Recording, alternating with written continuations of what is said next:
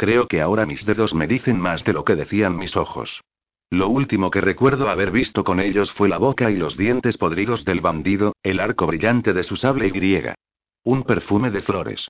Vi perfume en todos sus colores, Yabusama. Esto fue hace mucho tiempo, mucho antes de que los bárbaros llegasen a nuestro país, 50 o 60 años atrás. Pero vi los colores del perfume. Creo que vi el nirvana y por un momento la cara de Buda. La ceguera es un precio muy barato de semejante don, ¿ve? No obtuvo respuesta, ni la esperaba. Yabu se había dormido, según lo previsto. ¿Te ha gustado mi historia, Yabu-sama? Preguntó Suo en silencio.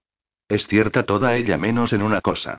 El monasterio no estaba cerca de Osaka, sino al otro lado de tu frontera occidental. ¿Cómo se llamaba el monje? Su, y era tío de tu enemigo Ikawa Hikyu.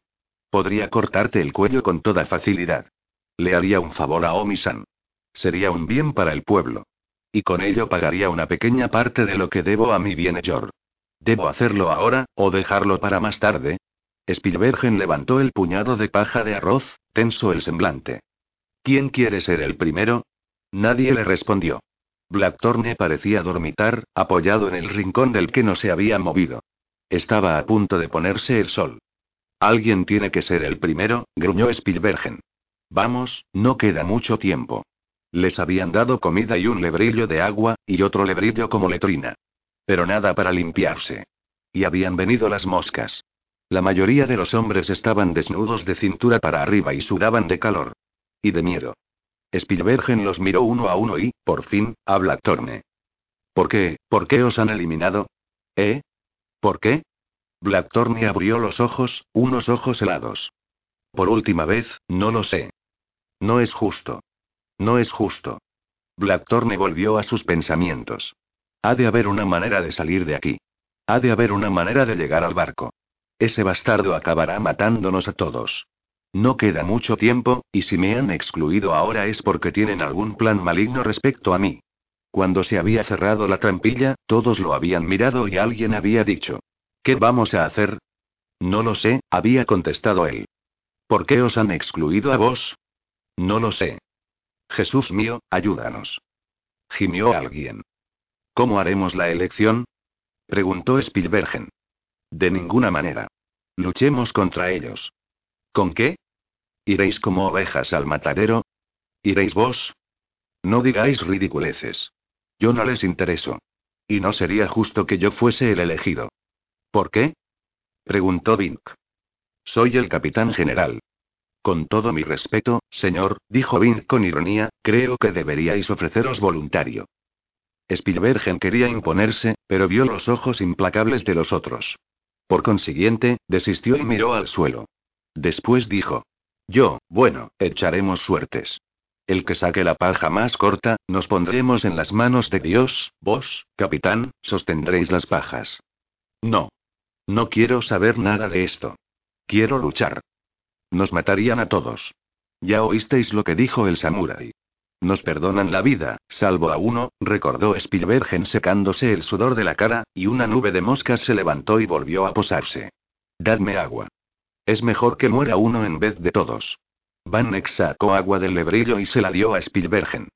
Somos diez, incluido vos, Paulus, dijo. Las probabilidades son buenas. Salvo que seas tú el elegido, Vin miró a Blackthorne.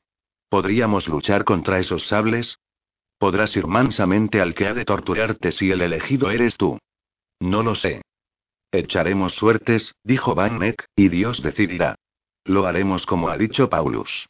Por algo es capitán general. ¿Estáis todos de acuerdo? Todos dijeron que sí, salvo Vink. Yo estoy con el capitán.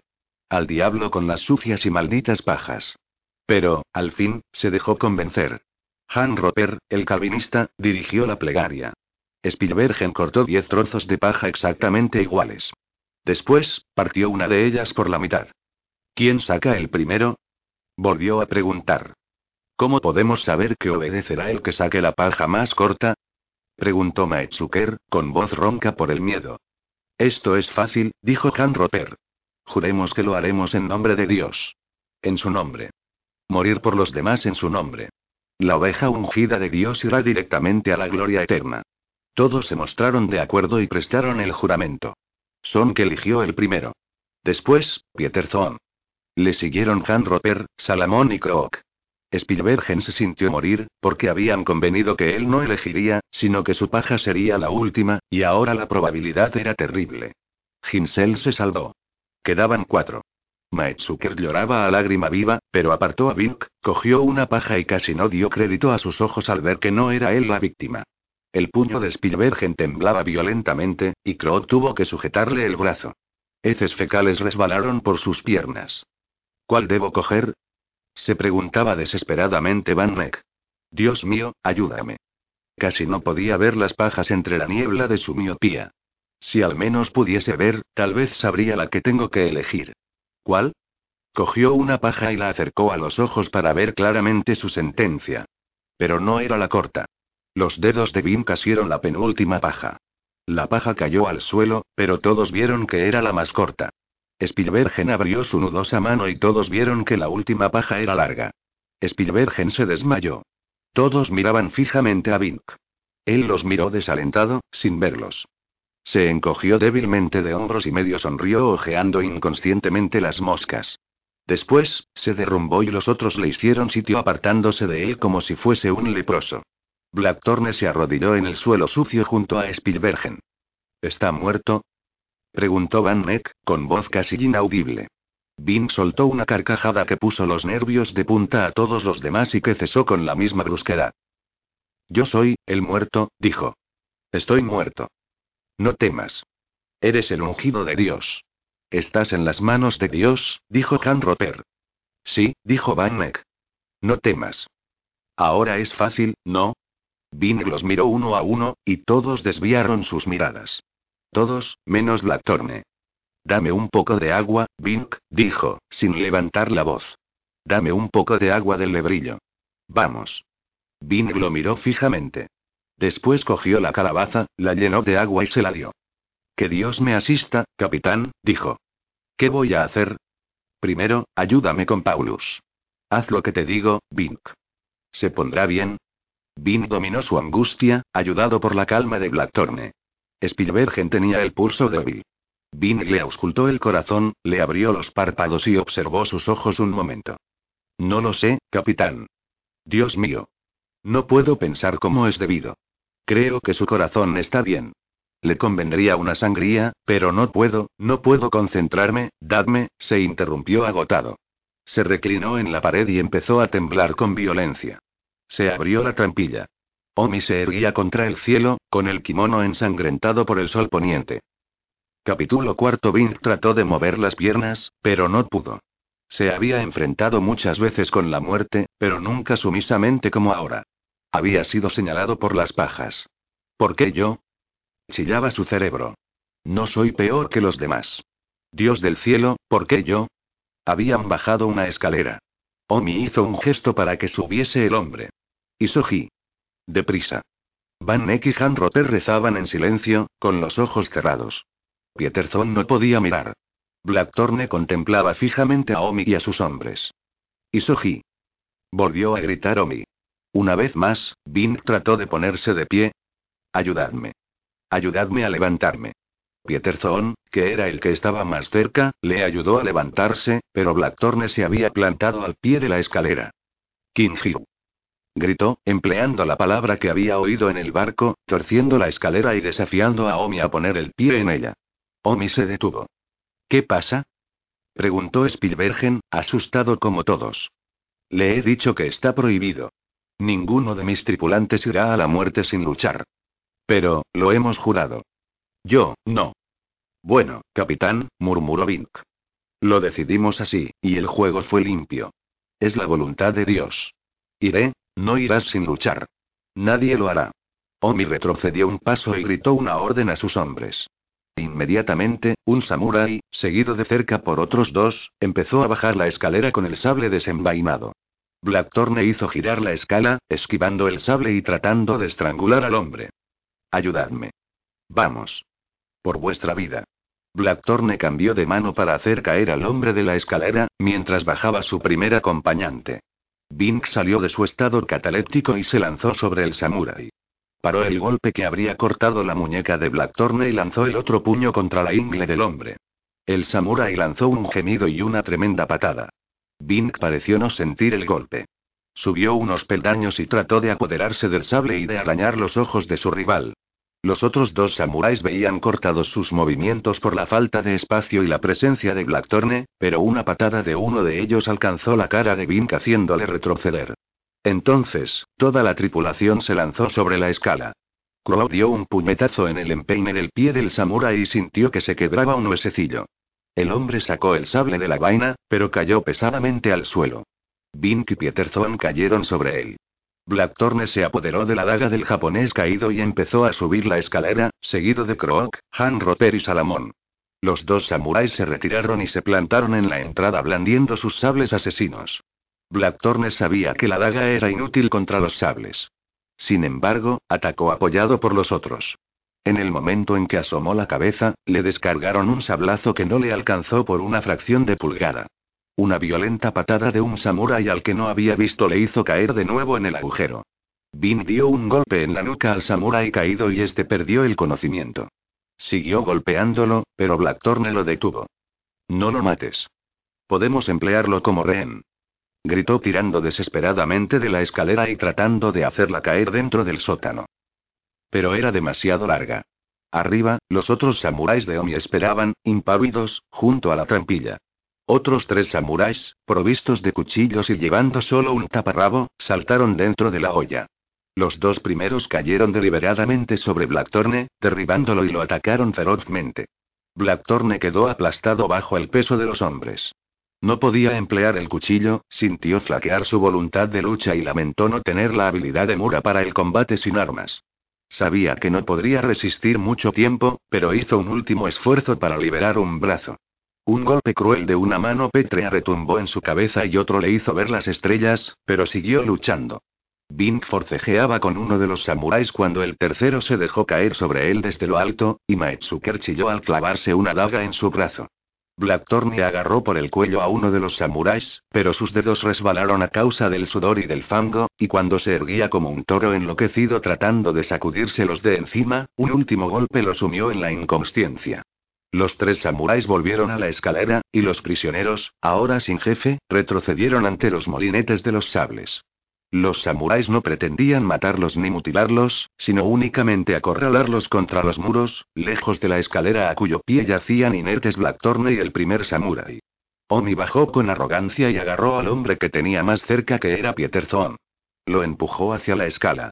Pieterzón gritó y luchó por librarse de las garras de Omi, pero un cuchillo rasgó su muñeca y otro le desgarró un brazo. Que Dios me ayude. No soy yo quien tiene que ir, no soy yo, tenía los pies en el primer peldaño y siguió subiendo, huyendo de los cuchillos. Salvadme, por el amor de Dios. Gritó por última vez. Omi lo siguió, sin apresurarse. Un samurái subió detrás de él. Después, otro. El tercero recogió el cuchillo que había empleado Blackthorne. Retiraron la escalera. El aire, el cielo y la luz se desvanecieron. Solo quedó la oscuridad, y en ella unos pechos jadeantes y unos corazones palpitantes y sudor y hedor. Volvieron las moscas. De momento, nadie se movió. Han Rotter tenía un pequeño corte en la mejilla, Maetsuker sangraba mucho y casi todos los demás estaban conmocionados, excepto Salamón. Este se acercó a Blackthorne y apartó al samurái inconsciente. Crow recogió un poco de agua y entre los dos limpiaron la cara de Blackthorne. Song se puso trabajosamente de pie y se acercó a ellos. Movió delicadamente la cabeza de Blackthorne y le palpó los hombros. Parece que está bien. Pero habrá que esperar que vuelva en sí. Oh, Dios mío. Dijo Vink echándose a temblar. Pobre Pieterzón. Me he condenado, me he condenado, tú ibas a ir. El capitán te lo impidió, dijo Song sacudiéndole. Yo lo he visto, Vink. Es cierto, dijo Spielbergen. No gimas más, Bink. Ha sido culpa del capitán. Han Rotter cogió un poco de agua con la calabaza, bebió y se lavó la herida de la mejilla. Bink tenía que ir. Era el Cordero de Dios. Era el elegido. Y ahora su alma se ha condenado. Apiádate de él, Dios mío, para que no arda por toda la eternidad. Dadme agua, gimió el capitán general. Van tomó la calabaza de manos de Han Rotter y la pasó a Spielbergen. Vin no ha tenido la culpa, dijo Van cansadamente. Él no podía levantarse, ¿no os acordáis? Ha pedido que lo ayudáramos. No ha sido culpa suya, dijo Spielbergen, sino de ese. Todos miraron a Blackthorne, está loco. Como todos los ingleses, dijo Song. ¿Habéis conocido a alguno que no lo estuviera? Rascadlos un poco, y encontraréis un maníaco, y un pirata.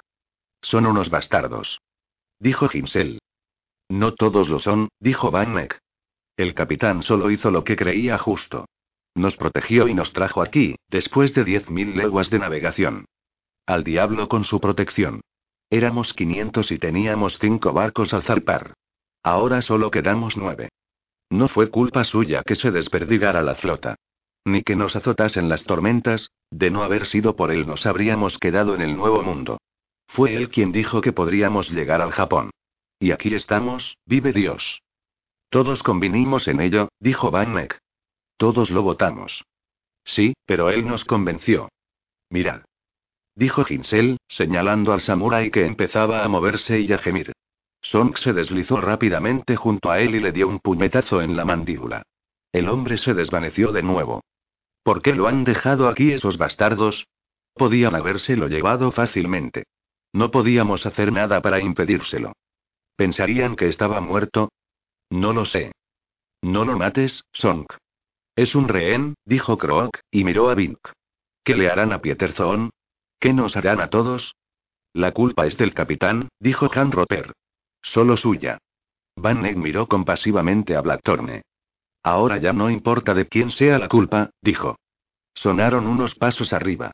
La trampilla se abrió. Los aldeanos empezaron a verter barriles de agua de mar y de desperdicios de pescado en el pozo. Cuando hubo seis pulgadas de líquido en el suelo, se detuvieron. Los gritos empezaron cuando la luna estaba alta en el cielo. Yabu estaba arrodillado en el jardín interior de la casa de Omi. Inmóvil. Observaba la luz de la luna sobre el árbol florido, el haz de ramas sobre el claro cielo, los apiñados capullos apenas coloreados. Un pétalo giró en el aire, y él pensó. La belleza no es menor por caer en la brisa. Cayó otro pétalo. El viento suspiró y arrancó otro. El árbol tenía apenas la altura de un hombre y se levantaba entre unas piedras cubiertas de musgo y que parecían haber nacido de la tierra, tan hábilmente habían sido colocadas. Se necesitaba toda la fuerza de voluntad de Yabu para concentrarse en el árbol y los capullos y el cielo y la noche, sentir el roce amable del viento y oler su dulce fragancia marina y pensar en poesías, y mantener al mismo tiempo aguzados los oídos para captar los gritos de agonía. Omi-san, ¿cuánto tiempo estará aquí nuestro señor? Preguntó la madre de Omi, en un temeroso murmullo, desde el interior de la casa. No lo sé.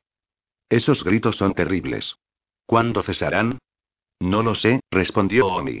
Estaban sentados detrás de un biombo, en la segunda habitación de la casa. La principal, que era la de la madre, había sido cedida a Yabu, y ambas estancias daban al jardín que él había construido con tanto esfuerzo. Podían ver a Yabu a través de la celosía. Quisiera irme a dormir, dijo, temblando, la mujer. Pero no podré dormir con todo ese ruido. ¿Cuándo cesará? No lo sé. Ten paciencia, madre, dijo Omi con voz suave. El ruido cesará pronto.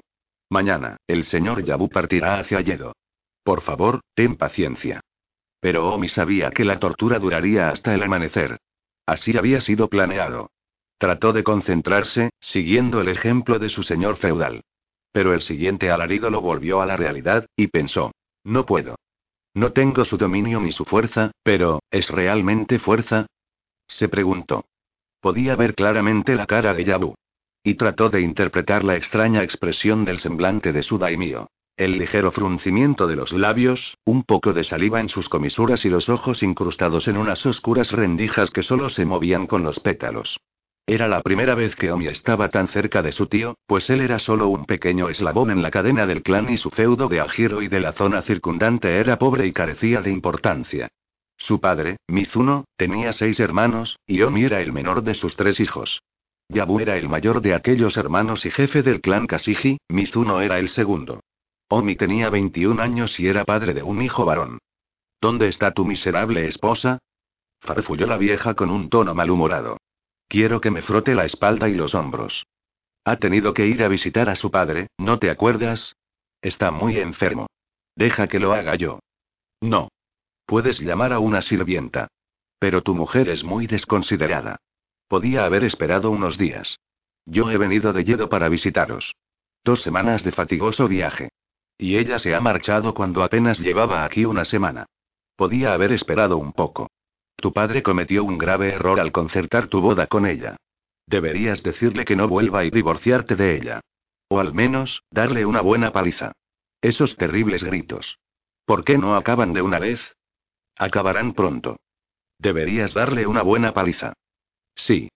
Omi pensó en su esposa, Midori, y el corazón saltó en su pecho. Era muy hermosa y gentil e inteligente. Su voz era clara y su música tan buena como la de cualquier cortesana de Izu. Midori-san, le había dicho él, reservadamente, debes marcharte enseguida.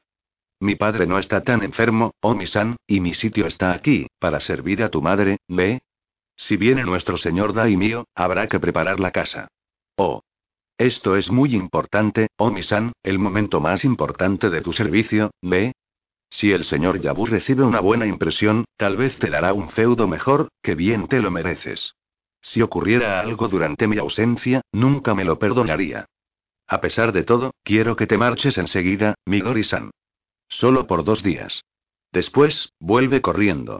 Ella había suplicado, pero ante la insistencia de él, había acabado por marcharse. Omi había querido que no estuviese en el giro cuando llegara Yabu y mientras éste permaneciese en la casa. No era que temiera que el daimio se atreviese a tocarla sin permiso. Esto era inconcebible, pues en tal caso Omi habría tenido el derecho, el honor y el deber de eliminar al daimio. Pero había advertido que Yabu la miraba mucho cuando se casaron en Yedo y ahora había querido evitar toda posible causa de violencia. Debía impresionar a Yabu-sama con su lealtad filial, su previsión y su consejo. Y hasta ahora todo se había desarrollado a pedir de boca. El barco había sido un descubrimiento precioso, lo mismo que su tripulación. Todo era perfecto. Omi estaba triste sin ella, pero contento de que se hubiera marchado. Los gritos la habrían afligido demasiado. Su madre percibía apenas la borrosa silueta de Yabu en el jardín. En secreto, lo odiaba y deseaba su muerte. Si Yabu moría, Mizuno, su marido, sería daimio de Izu y jefe del clan. Sería algo magnífico. Entonces, todos los otros hermanos y sus esposas y sus hijos, serían sus servidores, y Mizuno-san nombraría a Omi su heredero. El dolor del cuello la hizo moverse un poco. Llamaré a Kikusan, dijo Omi refiriéndose a la cortesana que esperaba pacientemente a Yabu en la habitación contigua, con el muchacho. Es muy hábil. Estoy bien. Solo un poco cansada, ¿ve? Pero, bueno, puede darme un poco de masaje. Omi entró en la habitación contigua. El lecho estaba a punto. Consistía en una colcha inferior y otra superior, colocadas sobre la esterilla. Kiku se inclinó, trató de sonreír y murmuró que sería para ella un honor poner su modesta habilidad al servicio de la madre más honorable de la casa. Estaba más pálida que de costumbre y Omi comprendió que los gritos la afectaban también profundamente. El muchacho procuraba disimular su miedo. Cuando habían empezado los gritos, Omi había tenido que emplear toda su habilidad para hacer que se quedara.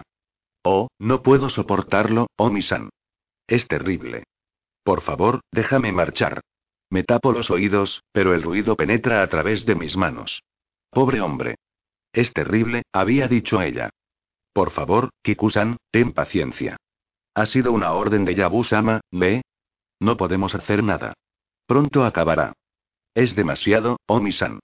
No puedo soportarlo. Por una costumbre inveterada, el dinero no podía comprar a una joven si ésta o su patrona rechazaban al cliente, quienquiera que fuese.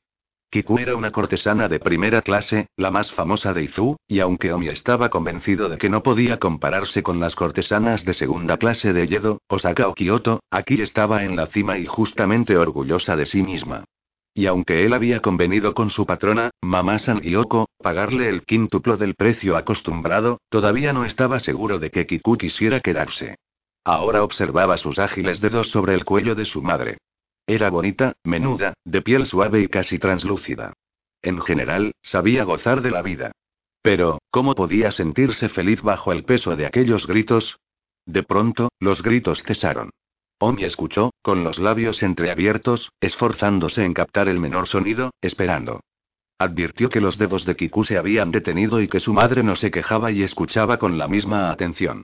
Miró a Yabu, a través de la celosía. El daimio permanecía inmóvil como una estatua. Omi-san. Llamó Yabu, al fin. Omi se levantó, salió a la galería y se inclinó. Sí, señor. Ve a ver lo que ha pasado. Omi se inclinó de nuevo, cruzó el jardín y salió al camino enarenado que conducía al pueblo y a la playa.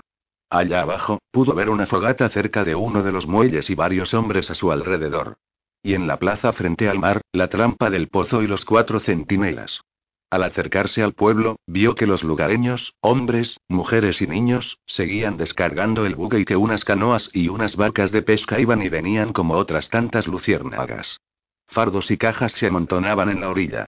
Siete cañones estaban ya allí, y otro estaba siendo izado de un bote a una rampa y de esta a la arena. Reinaba el silencio. Incluso los perros callaban.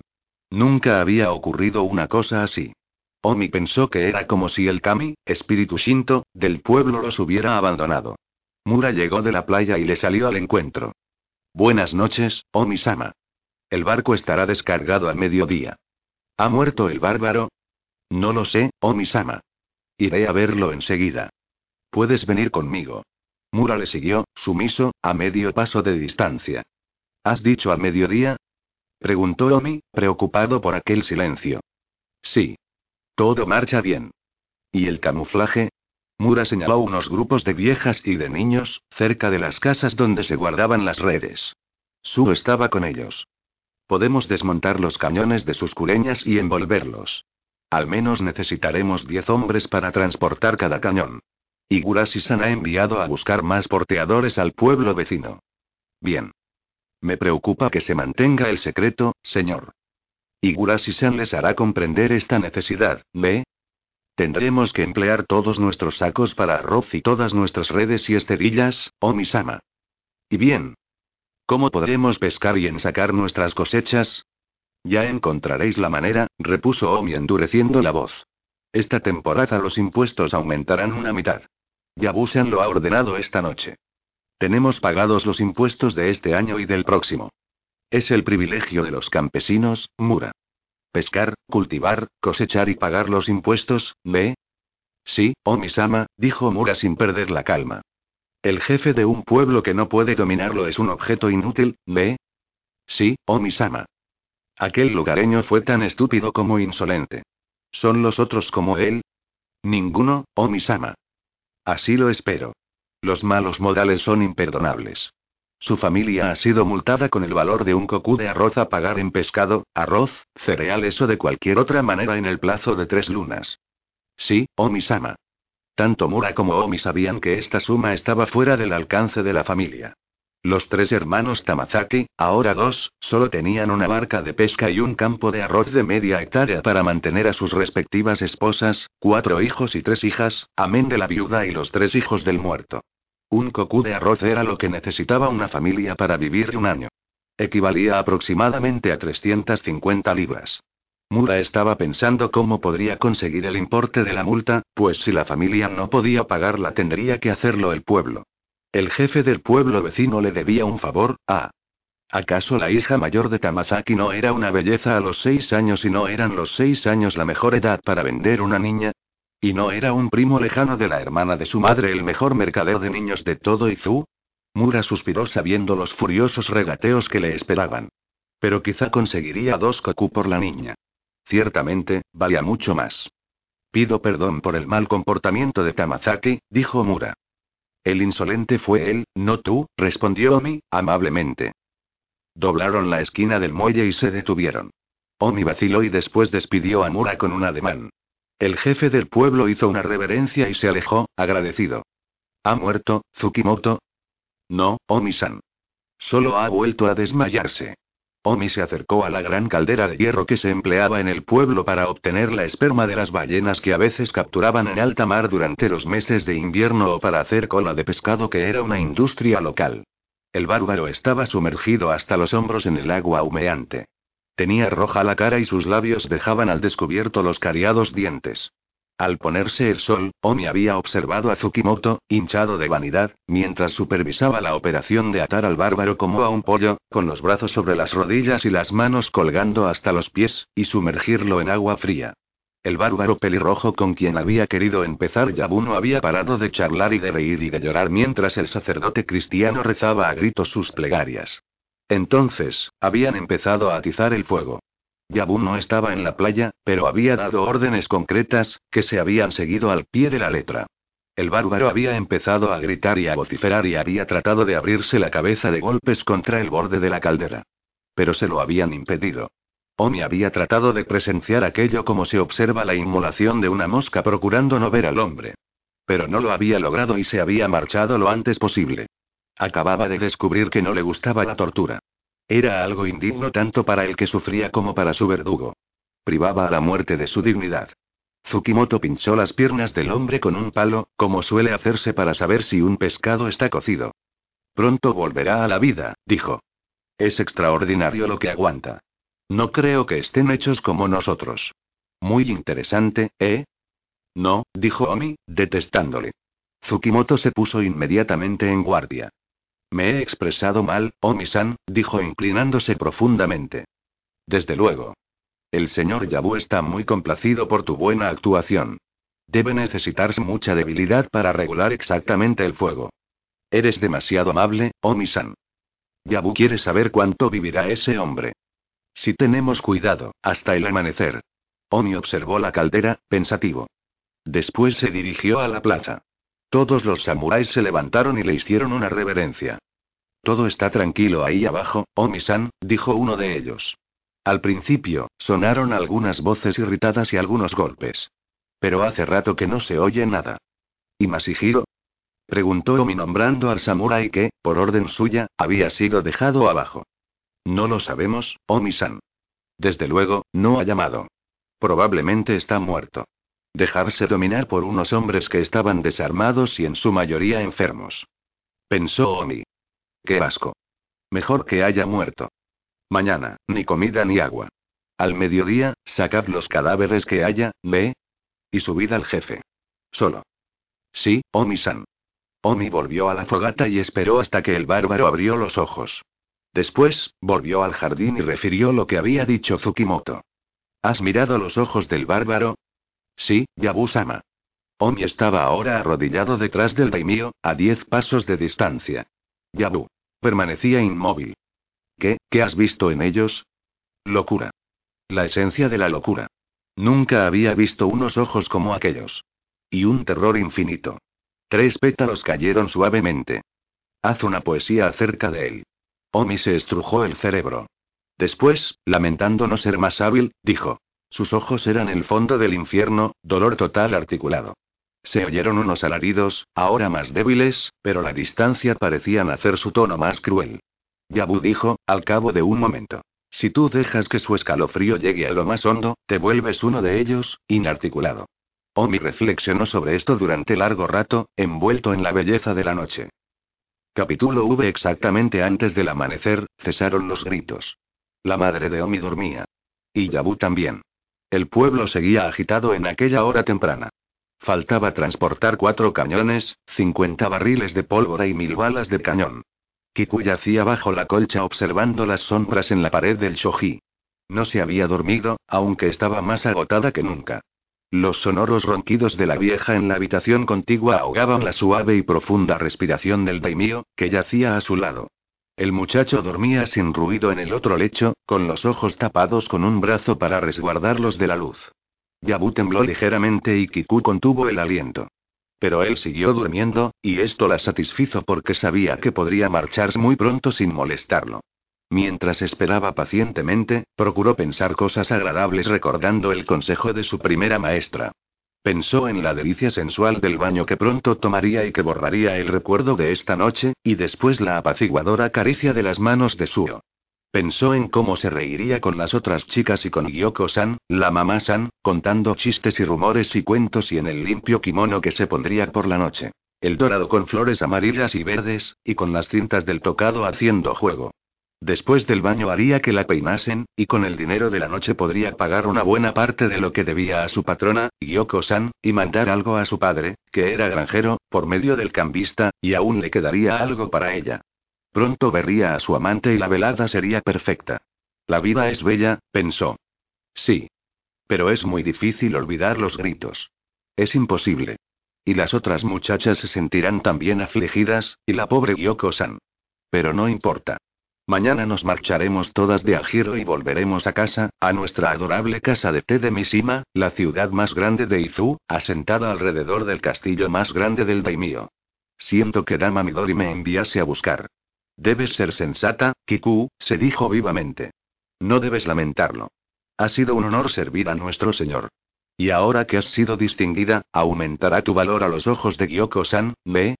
Ha sido toda una experiencia, y ahora te llamarán la Dama de la Noche de los Gritos, y, si tienes suerte, alguien escribirá una balada acerca de ti, una balada que quizás se cantará incluso en Yedo. Oh, esto sería estupendo. Entonces, tu amante compraría sin duda tu contrato y estarías segura y contenta y podrías criar hijos.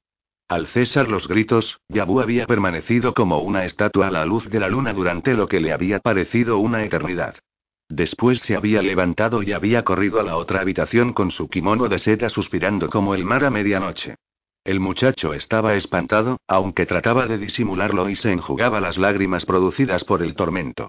Ella le había sonreído para tranquilizarlo fingiendo una calma que no sentía. Entonces, Yabu se plantó en la puerta. Estaba bañado en sudor, tenso el semblante y medio cerrados los ojos. Kiku le ayudó a desprenderse de los sables y a quitarse el kimono empapado y el taparrabo. Lo secó, le ayudó a ponerse un kimono limpio y le ató el cinto de seda. Había iniciado una salutación, pero él había apoyado suavemente un dedo en sus labios. Después, él se había acercado a la ventana y había contemplado la luna que se desvanecía, como si estuviese en trance, tambaleándose un poco sobre los pies. Ella permaneció expectante, sin temor, porque no tenía motivos para sentir miedo. Él era un hombre y ella era una mujer, adiestrada como tal, para complacer por todos los medios. Pero no para causar ni recibir dolor. Había otras cortesanas especializadas en este de sensualidad. Algún golpe ocasional, tal vez un mordisco, bueno, esto era parte del placer dolor de dar y recibir, pero siempre dentro de lo razonable, pues esto tenía que ver con el honor y ella era una dama del mundo de los sauces, una dama de primera clase y no se la debía tratar a la ligera. Le habían enseñado a amansar a los hombres, a mantenerlos dentro de ciertos límites. A veces, un hombre se desmandaba, y entonces era horrible. Porque la dama estaba sola. Y no tenía ningún derecho. Su tocado era impecable, salvo por unos mechones de cabello dejados deliberadamente sueltos sobre las orejas para sugerir su desorden erótico y al propio tiempo para realzar la pureza del conjunto. Su kimono a cuadros rojos y negros, ribeteado del verde más puro para acentuar la blancura de su piel, estaba ceñido a su cintura por una faja ancha y rígida, un obi, de un verde iridiscente. Ahora podía oír la resaca de la playa y el susurro de la brisa en el jardín. Por último, Yabu se volvió a mirarla y después miró al muchacho. Este tenía 15 años, era hijo de un pescador local y discípulo de un monje budista que era artista, pintor e ilustrador de libros. Al chico no le importaba ganar dinero de aquellos que gustaban más de los muchachos que de las mujeres. Yabu le hizo una seña.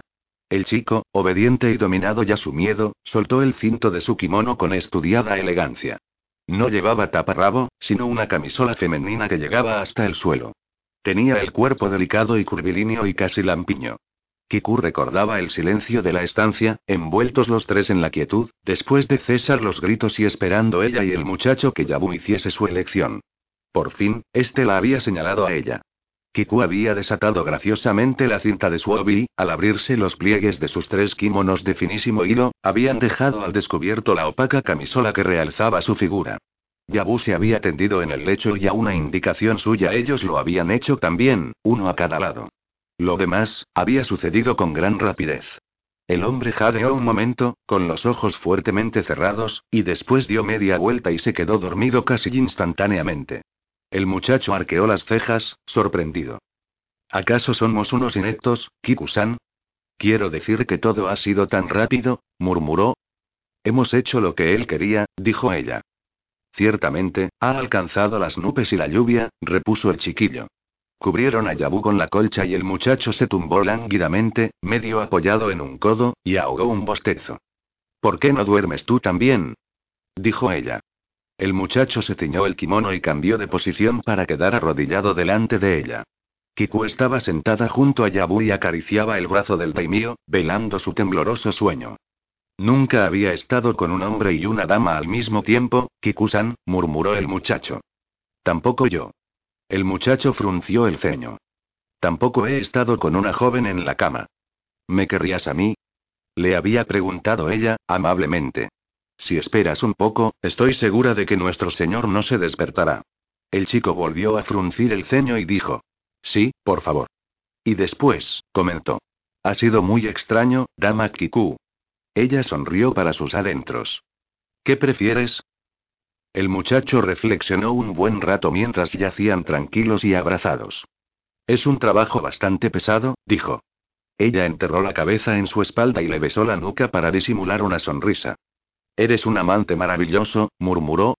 Y ahora debes dormir, después de un trabajo tan pesado. Lo acarició hasta que se quedó dormido y después lo dejó y se fue a su camastro. El lecho se había enfriado. Pero ella no quería volver al calor de Yabu para no molestarlo. El lecho se calentó pronto. Las sombras del shoji se agudizaban. Los hombres son unos chiquillos, pensó. Llenos de un orgullo tonto. Toda la angustia de esta noche por algo tan fugaz. Por una pasión que, en sí misma, no es más que una ilusión, ¿ve? El muchacho se agitó en sueños. ¿Por qué te ofreciste a él? Se preguntó Kiku. Para su placer, por él y no por mí, aunque me divirtió y me ayudó a pasar el tiempo y le di la paz que necesitaba. ¿Por qué no duermes un poco? Más tarde. Dormiré más tarde. Cuando llegó la hora, se deslizó fuera del calor suave del lecho y se puso de pie. Sus kimonos se abrieron en un susurro y el aire la hizo estremecerse. Rápidamente, se ajustó las ropas y se ató el obi. Un diestro y cuidadoso toque a su peinado. Y a su maquillaje. No hizo el menor ruido al salir. El centinela samurai de la galena se inclinó. Ella correspondió a su saludo y salió al sol del amanecer. Su doncella la estaba esperando. Buenos días, Kikusan. Buenos días. El sol era agradable y borraba la noche. Kiku pensó que vivir era hermoso. Introdujo los pies en las sandalias, abrió su sombrilla escarlata y cruzando el jardín salió al caminito que conducía al pueblo y llegó a la plaza y a la casa de té que era su residencia temporal. Su doncella la siguió. Buenos días, Kikusan, le gritó Mura inclinándose. Estaba descansando un momento en la galería de su casa, bebiendo cha, el té verde pálido del Japón. Su madre le servía. Buenos días, Kikusan, dijo también ella. Buenos días, Mura-san. Buenos días, Saiko-san, tienes muy buen aspecto, respondió Kiku. ¿Y tú, cómo estás? preguntó la madre taladrando con los ojos a la joven. Terrible noche. Toma el té con nosotros. Estás pálida, chiquilla. Gracias, pero debéis disculparme porque tengo que ir a casa. Me hacéis un gran honor. Tal vez más tarde. Desde luego, Kiku-san. Honras nuestro pueblo con tu presencia. Kiku sonrió y fingió no advertir sus miradas escrutadoras. Después se alejó estoicamente. Oh, pobre niña. Es bonita, ¿ve? Qué vergüenza. Es terrible. Dijo la madre de Mura con un suspiro que partía el corazón. ¿Qué es eso tan terrible, Saiko-san? Preguntó la mujer de Mura saliendo a la galería. ¿No has visto la angustia de esa pobre criatura y con qué valor trataba de disimularla? Solo 17 años y tener que soportar todo eso. Tiene 18, dijo Mura secamente. ¿Todo, qué, mi ama? Dijo una de las criadas uniéndose al grupo. La vieja miró a su alrededor para asegurarse de que todas la escuchaban y murmuró.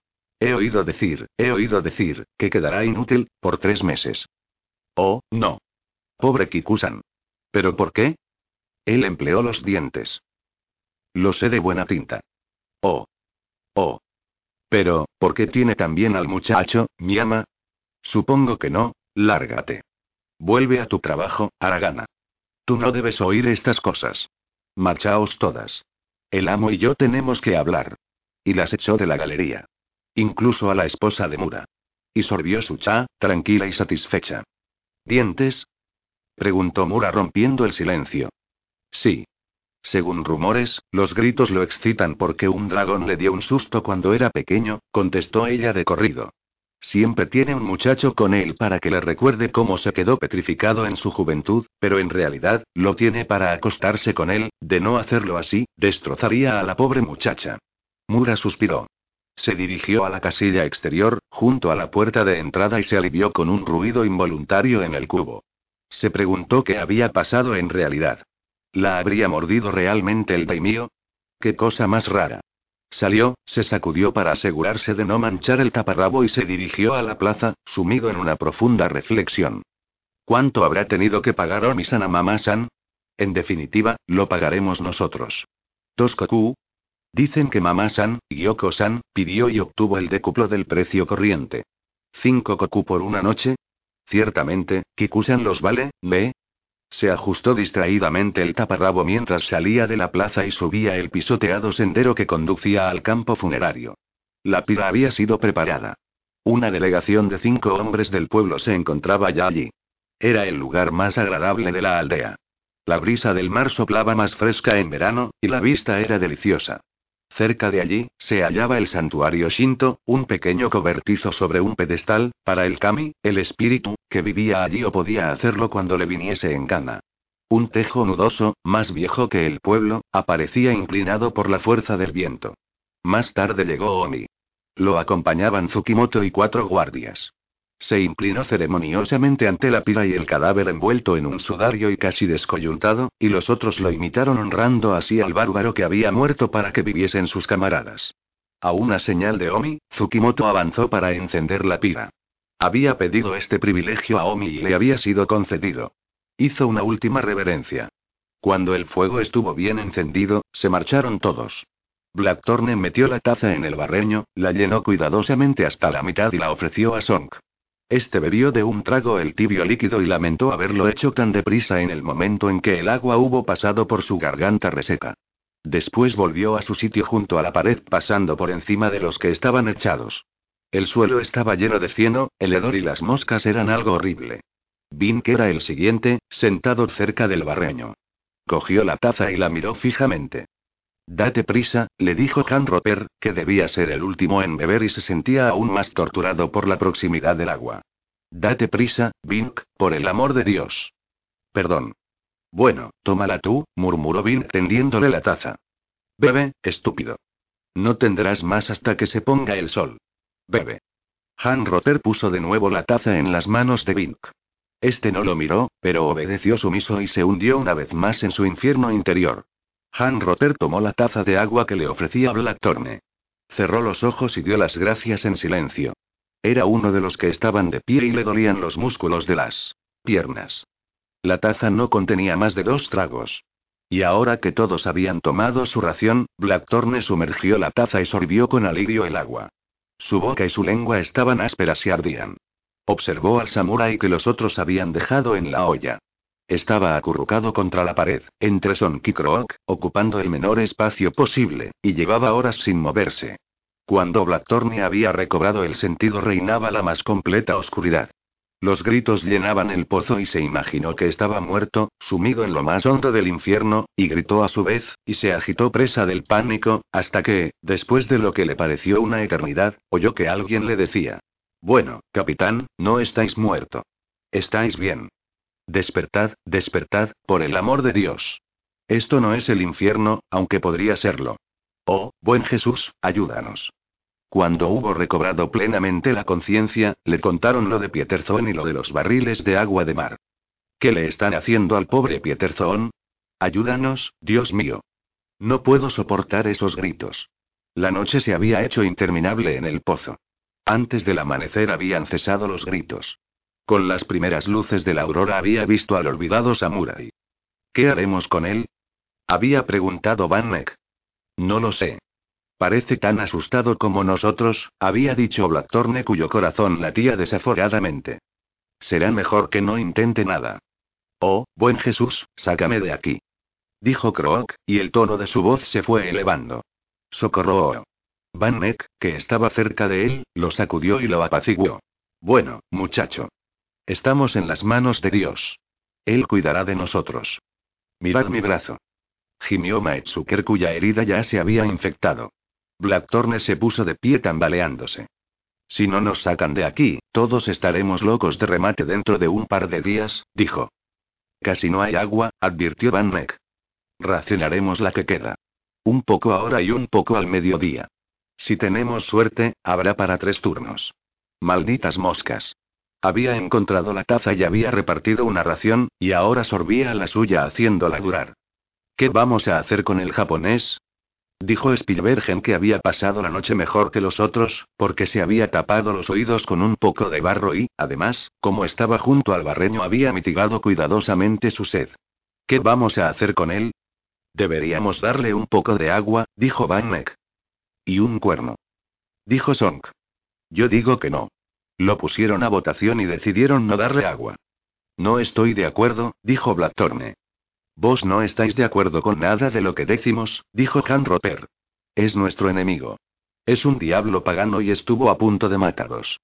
Tú también estuviste a punto de matarme media docena de veces. Si tu mosquete hubiese funcionado en Santa Magdalena me habrías volado la cabeza.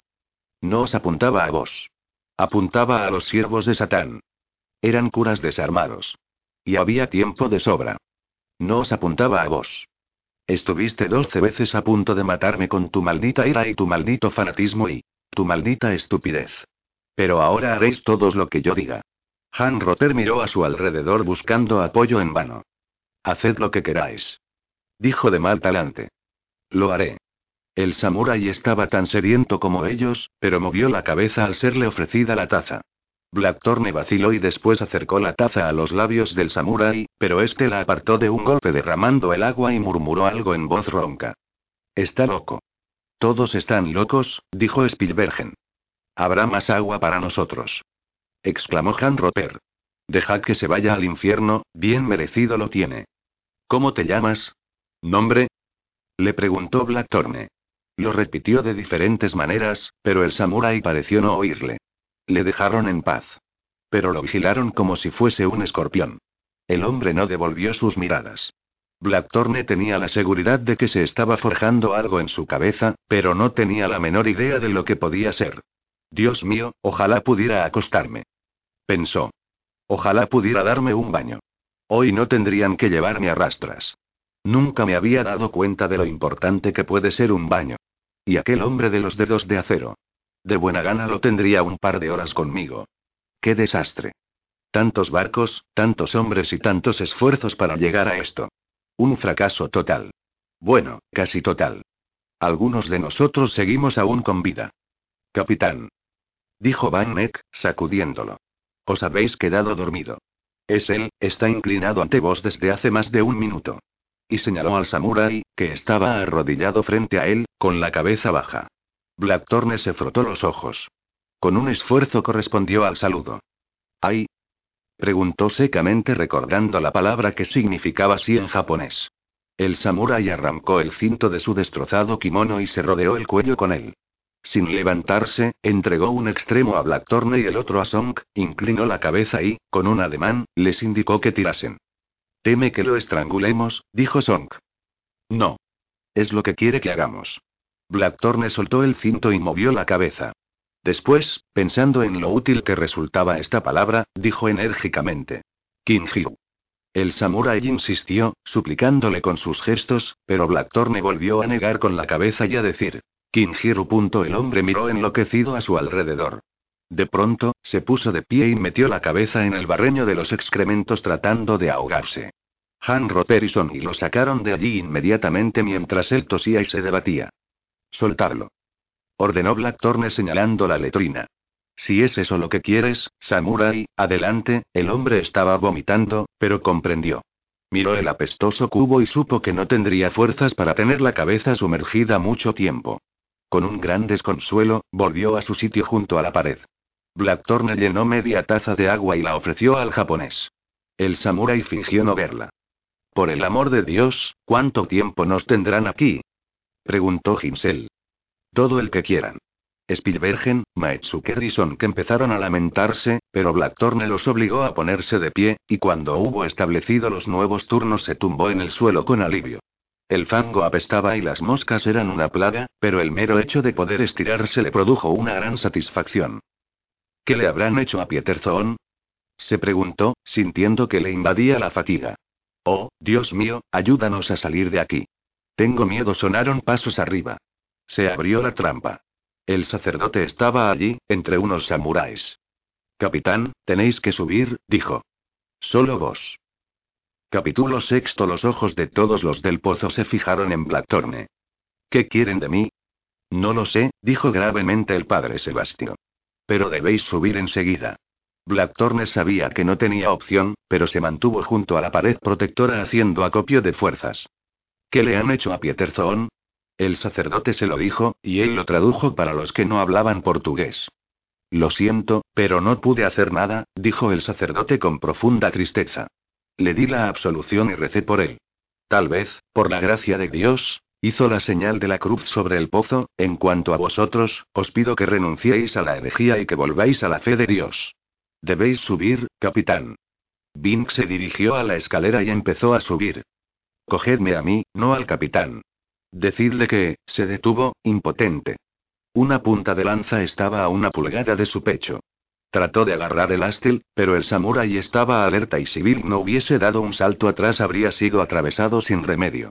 El samurái apuntó a Blackthorne ordenándole que subiera. Blackthorne nos movió. Entonces, el samurái que estaba en el sótano lo miró, se encogió de hombros y dijo algo. ¿Qué ha dicho? Una máxima japonesa, respondió el cura.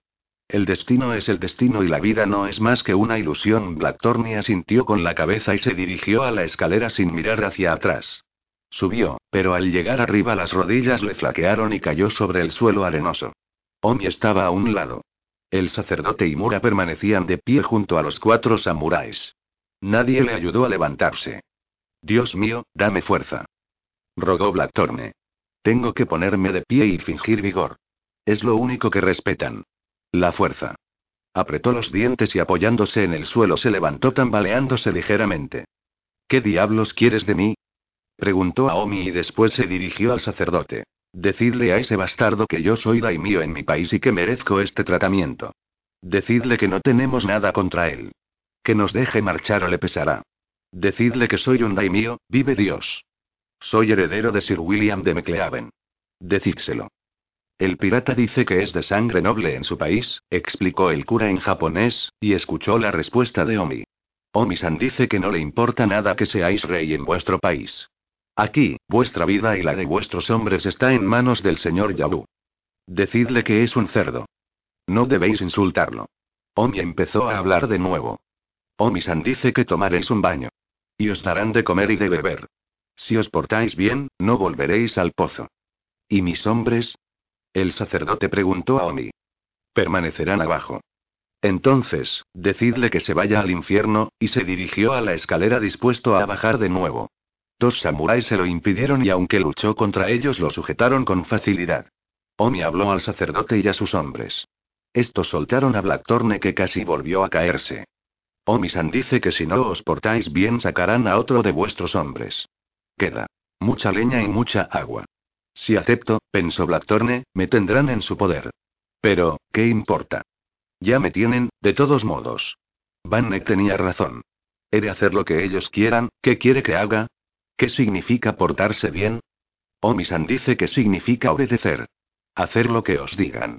Comer estiércol, si así os lo mandan. Decidle que se vaya al infierno. Que me meo en él y en todo su país, y en su daimío. Os aconsejo que aceptéis lo que... Decidle exactamente lo que he dicho, vive Dios. Está bien, pero conste que os he advertido, capitán. Omi escuchó al sacerdote. Los nudillos de sus manos se pusieron blancos. Sus hombres rebullaron inquietos atravesando a Blackthorne con sus miradas. Omi dio una orden a media voz. Inmediatamente, dos samuráis bajaron al pozo y sacaron a Croak, el grumete. Lo arrastraron hasta la caldera y lo ataron mientras los otros traían leña y agua. Blackthorne observó los mudos balbuceos de Croak y el terror que se pintaba en su semblante. La vida no tiene ningún valor para esa gente, pensó. Que Dios les maldiga. Hervirán a Croak, como yo estoy en esta tierra olvidada de Dios, decidle que se detenga, dijo en voz alta. Pedidle que se detenga. Omisan pregunta si prometéis portaros bien. Sí. ¿Y obedecer todas las órdenes? Si puedo, sí. El fuego empezaba a calentar el agua y un gemido de angustia brotó de la garganta del grumete.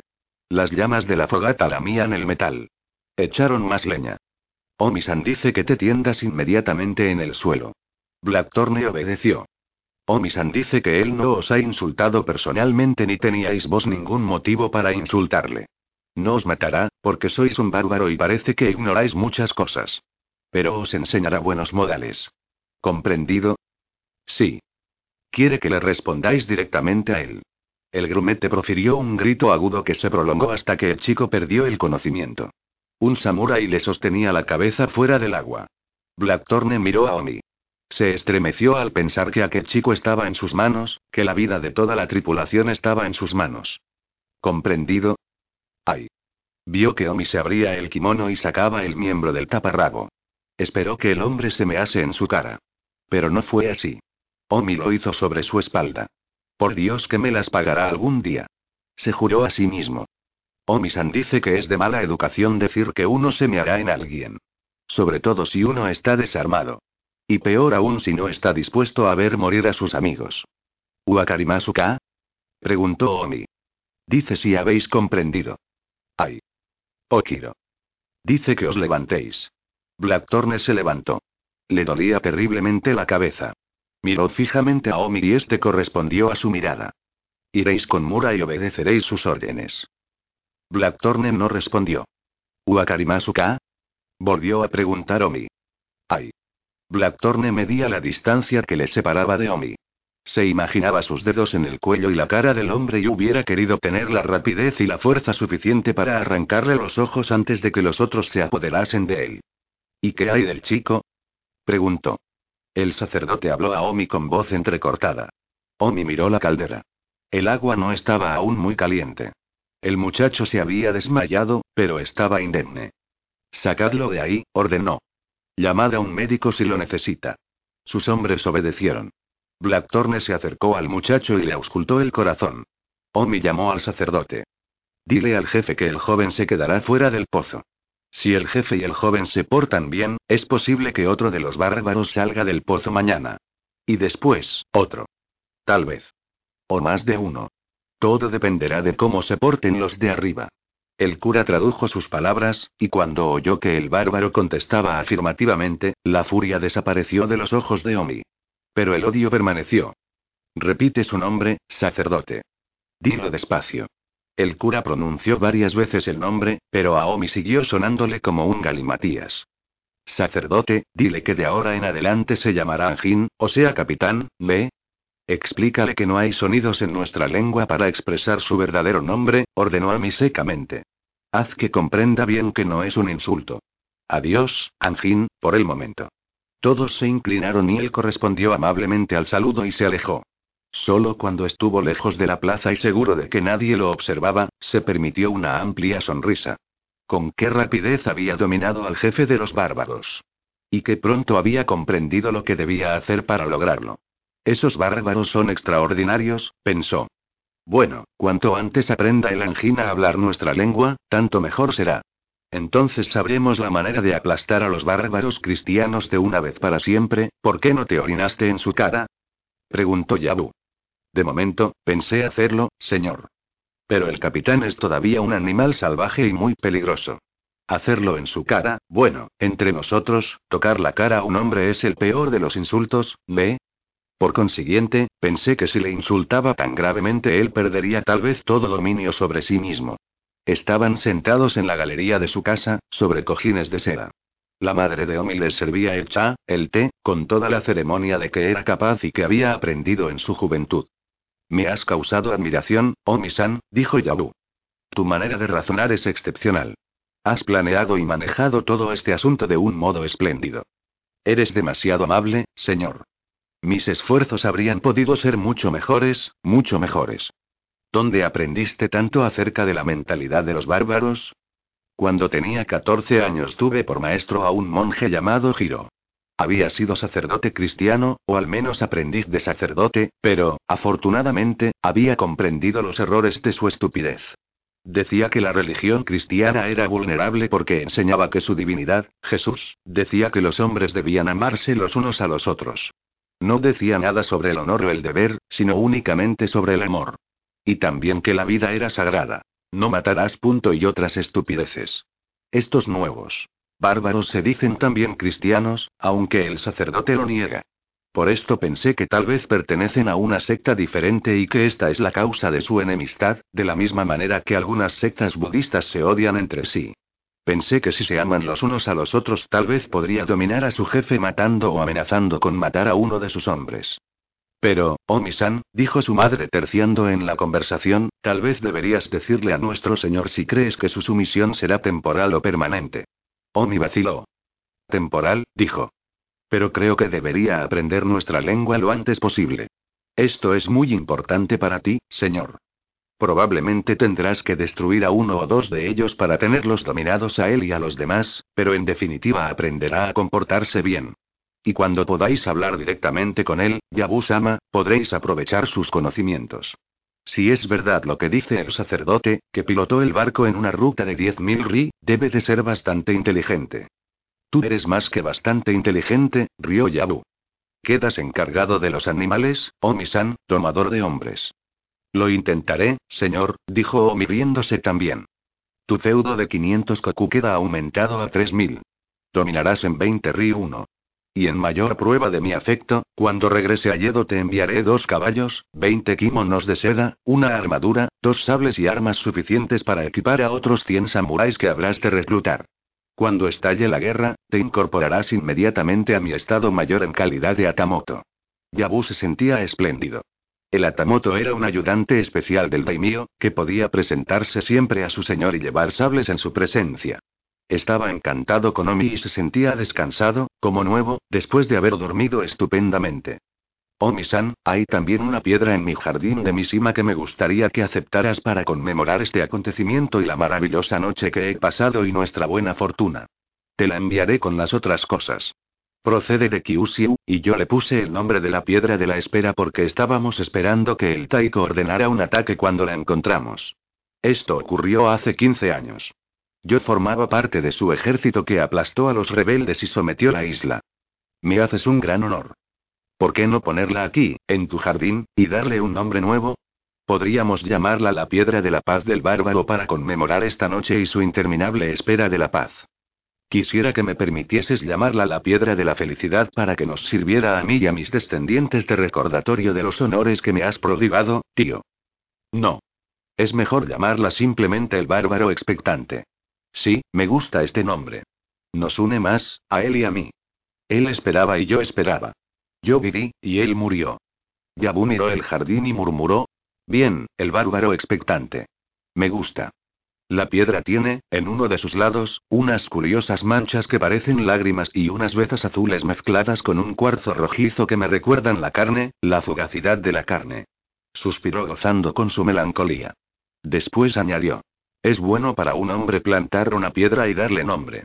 El bárbaro tardó mucho en morir, ¿ve? Tal vez, cuando vuelva a nacer, será japonés como recompensa por su sufrimiento. ¿No sería maravilloso? Uno el ri es una medida de longitud que equivale aproximadamente a una milla. Omi le dio las gracias efusivamente y declaró que no era merecedor de tanta munificencia. Yabu sabía que su generosidad era más que merecida. Fácilmente habría podido dar más, pero había recordado un viejo adagio según el cual siempre se puede aumentar un feudo, pero si se reduce es causa de enemistad. Y de traición. Sonaron cascos de caballos en la cuesta. Igurashi, primer ayudante de Yabu, cruzó el jardín. Todo está listo, señor. Si queréis volver rápidamente a Yedo deberíamos partir enseguida. Bien. Omi-san, tú y tus hombres iréis con el convoy y ayudaréis a Igurashi-san para que todo llegue al castillo en perfecto estado.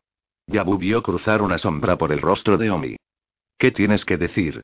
Solo estaba pensando en los bárbaros. Deja unos cuantos guardias con ellos. Comparados con el convoy, carecen de importancia. Haz con ellos lo que quieras. Si descubres que te sirven para algo, házmelo saber. Sí, señor, respondió Omi.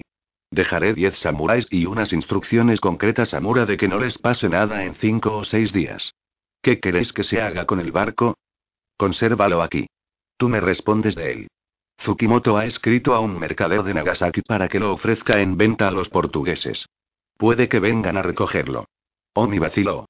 Tal vez deberías conservar el barco, señor, y hacer que los bárbaros enseñen su manejo a algunos de nuestros marineros.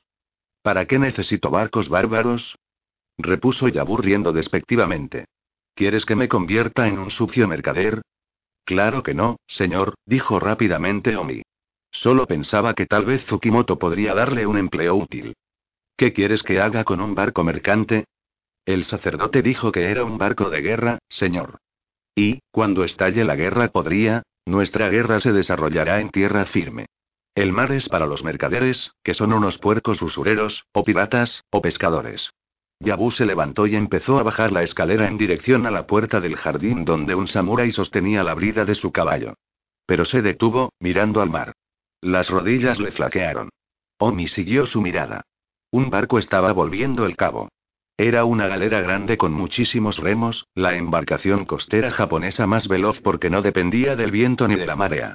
La bandera del mástil llevaba la enseña de Toranaga. Capítulo séptimo Toda Hiromatsu, señor de las provincias de Sagami y Kozuke, general y consejero de confianza de Toranaga y comandante en jefe de todos sus ejércitos, bajó solo la pasarela y se plantó en el muelle. Era alto como japonés, casi seis pies, robusto y de fuertes mandíbulas, y llevaba con gallardía sus 67 años. Su kimono militar era de seda de color castaño, liso a no ser por las cinco pequeñas insignias de Toranaga. Tres cañas de bambú entrelazadas. Llevaba una bruñida coraza y unos protectores de acero en los brazos. Solo el sable corto pendía de su cinto. El largo lo llevaba en la mano. Para poder desenvainarlo inmediatamente y matar si había de proteger a su señor. Hacía un año, al morir el Taiko, Hiromatsu se había hecho vasallo de Toranaga.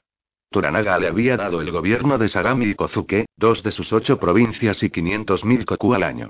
La playa estaba ahora llena de lugareños, hombres, mujeres y niños, todos ellos arrodillados y con la cabeza baja. Los samuráis estaban formados en filas delante de ellos y a la cabeza Yabu y sus lugartenientes. Si Yabu hubiese sido una mujer o un hombre más débil, habría estado golpeándose el pecho, gimiendo y arrancándose los cabellos. Era demasiada coincidencia. El hecho de que el famoso Toda Hiromatsu estuviera aquí en este día significaba que Yabu había sido traicionado en Yedo por un miembro de su casa o en Anjiro por Omi, por uno de los hombres de Omi o por uno de los lugareños. Le habían atrapado en plena desobediencia. Un enemigo se había aprovechado de su interés por el barco. Ah, Yabu-sama, oyó decir a Hiromatsu y advirtió que la reverencia de este era menos que correcta y que, por consiguiente, él estaba en grave peligro. Me honras viniendo a una de mis pobres aldeas, Hiromatsu-sama, dijo. Mi señor me ordenó venir. Hiromatsu tenía fama por su brusquedad. No era insidioso ni astuto, pero sí absolutamente fiel a su señor feudal. Me alegro y me siento honrado, dijo Yabu. Vine corriendo aquí desde Yedo a causa de ese barco bárbaro. El señor Toranaga había invitado a todos sus daimios amigos a esperar en Yedo hasta su regreso de Osaka. ¿Cómo está nuestro señor? Confío en que sigue bien. Cuanto antes esté el señor Toranaga a salvo en su castillo, tanto mejor será. Y cuanto antes choquemos abiertamente con Isido y nuestro ejército se abra camino hasta el castillo de Osaka y lo reduzca a cenizas, tanto mejor será. El Taiko había construido el castillo de Osaka para que fuera invulnerable. Había espacio para 8.000 soldados dentro de su recinto. Y alrededor de las murallas y de la gran ciudad había otros ejércitos, igualmente disciplinados y bien armados y todos ellos fanáticos defensores de Yaemon, el heredero. Le dije docenas de veces que era una locura ponerse en manos de Isido, añadió. Una verdadera locura.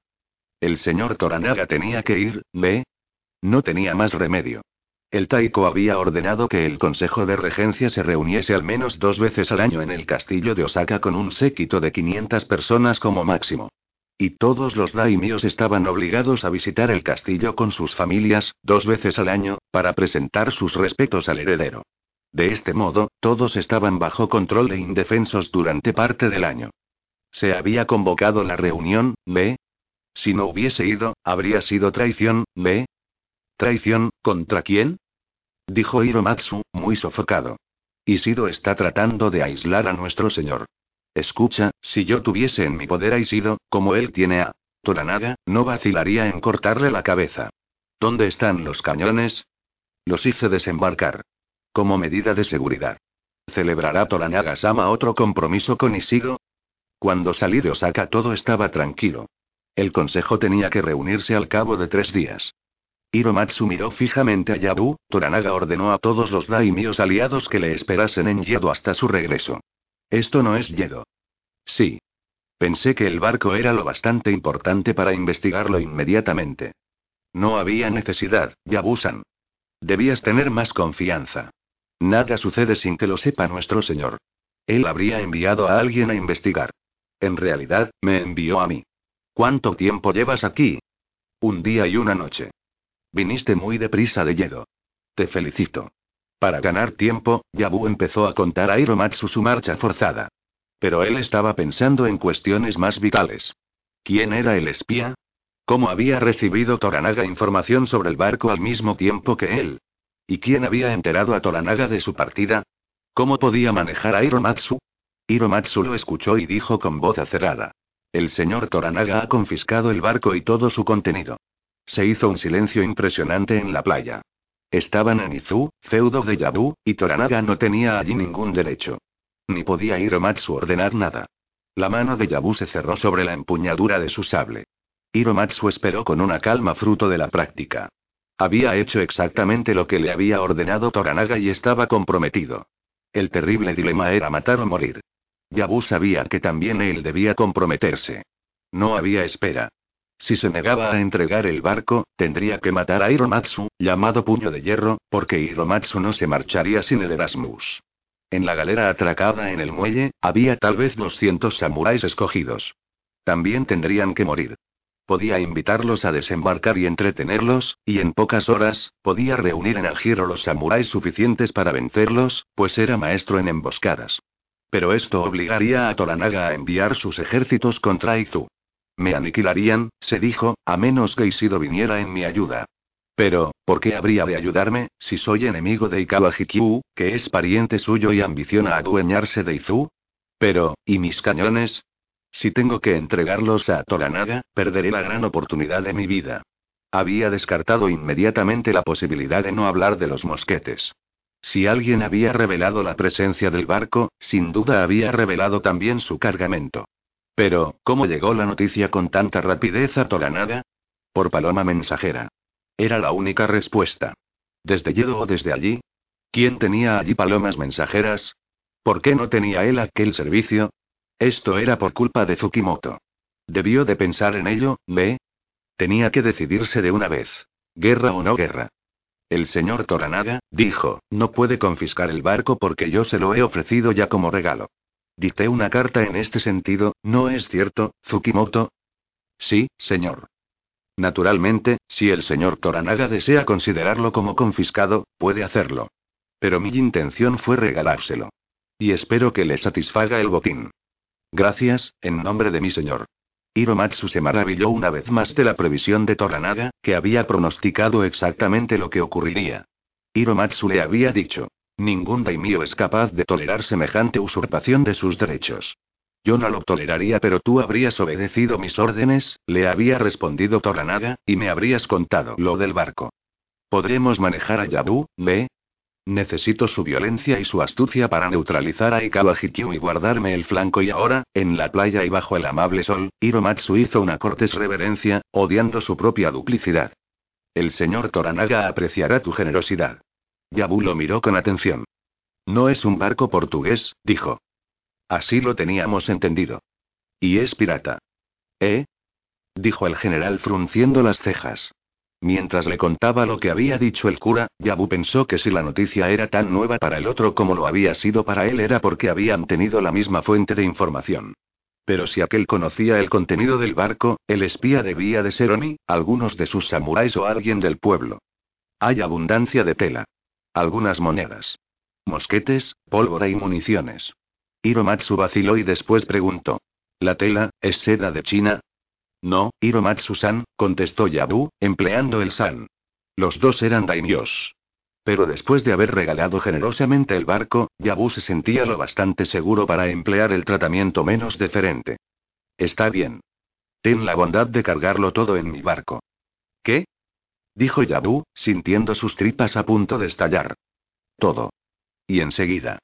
¿Ahora? Sí. Lo siento, pero comprenderás que quiero volver a Osaka lo antes posible. Sí, pero, ¿habrá sitio para todo? Pon de nuevo los cañones en el barco bárbaro y séllalo.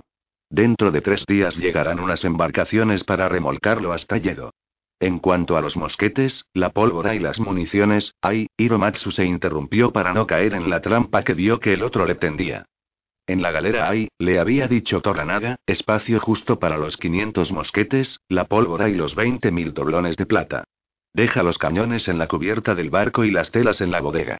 Y ten cuidado de que Yabu no te tienda una trampa para saber si conoces exactamente en qué consiste el cargamento, pues en este caso podría descubrir la identidad de nuestro espía. Hiromatsu maldijo su torpeza en estos juegos. En cuanto al espacio necesario, tal vez tú puedas indicármelo. Dime exactamente en qué consiste el cargamento. Número de mosquetes, cantidad de municiones y todo lo demás.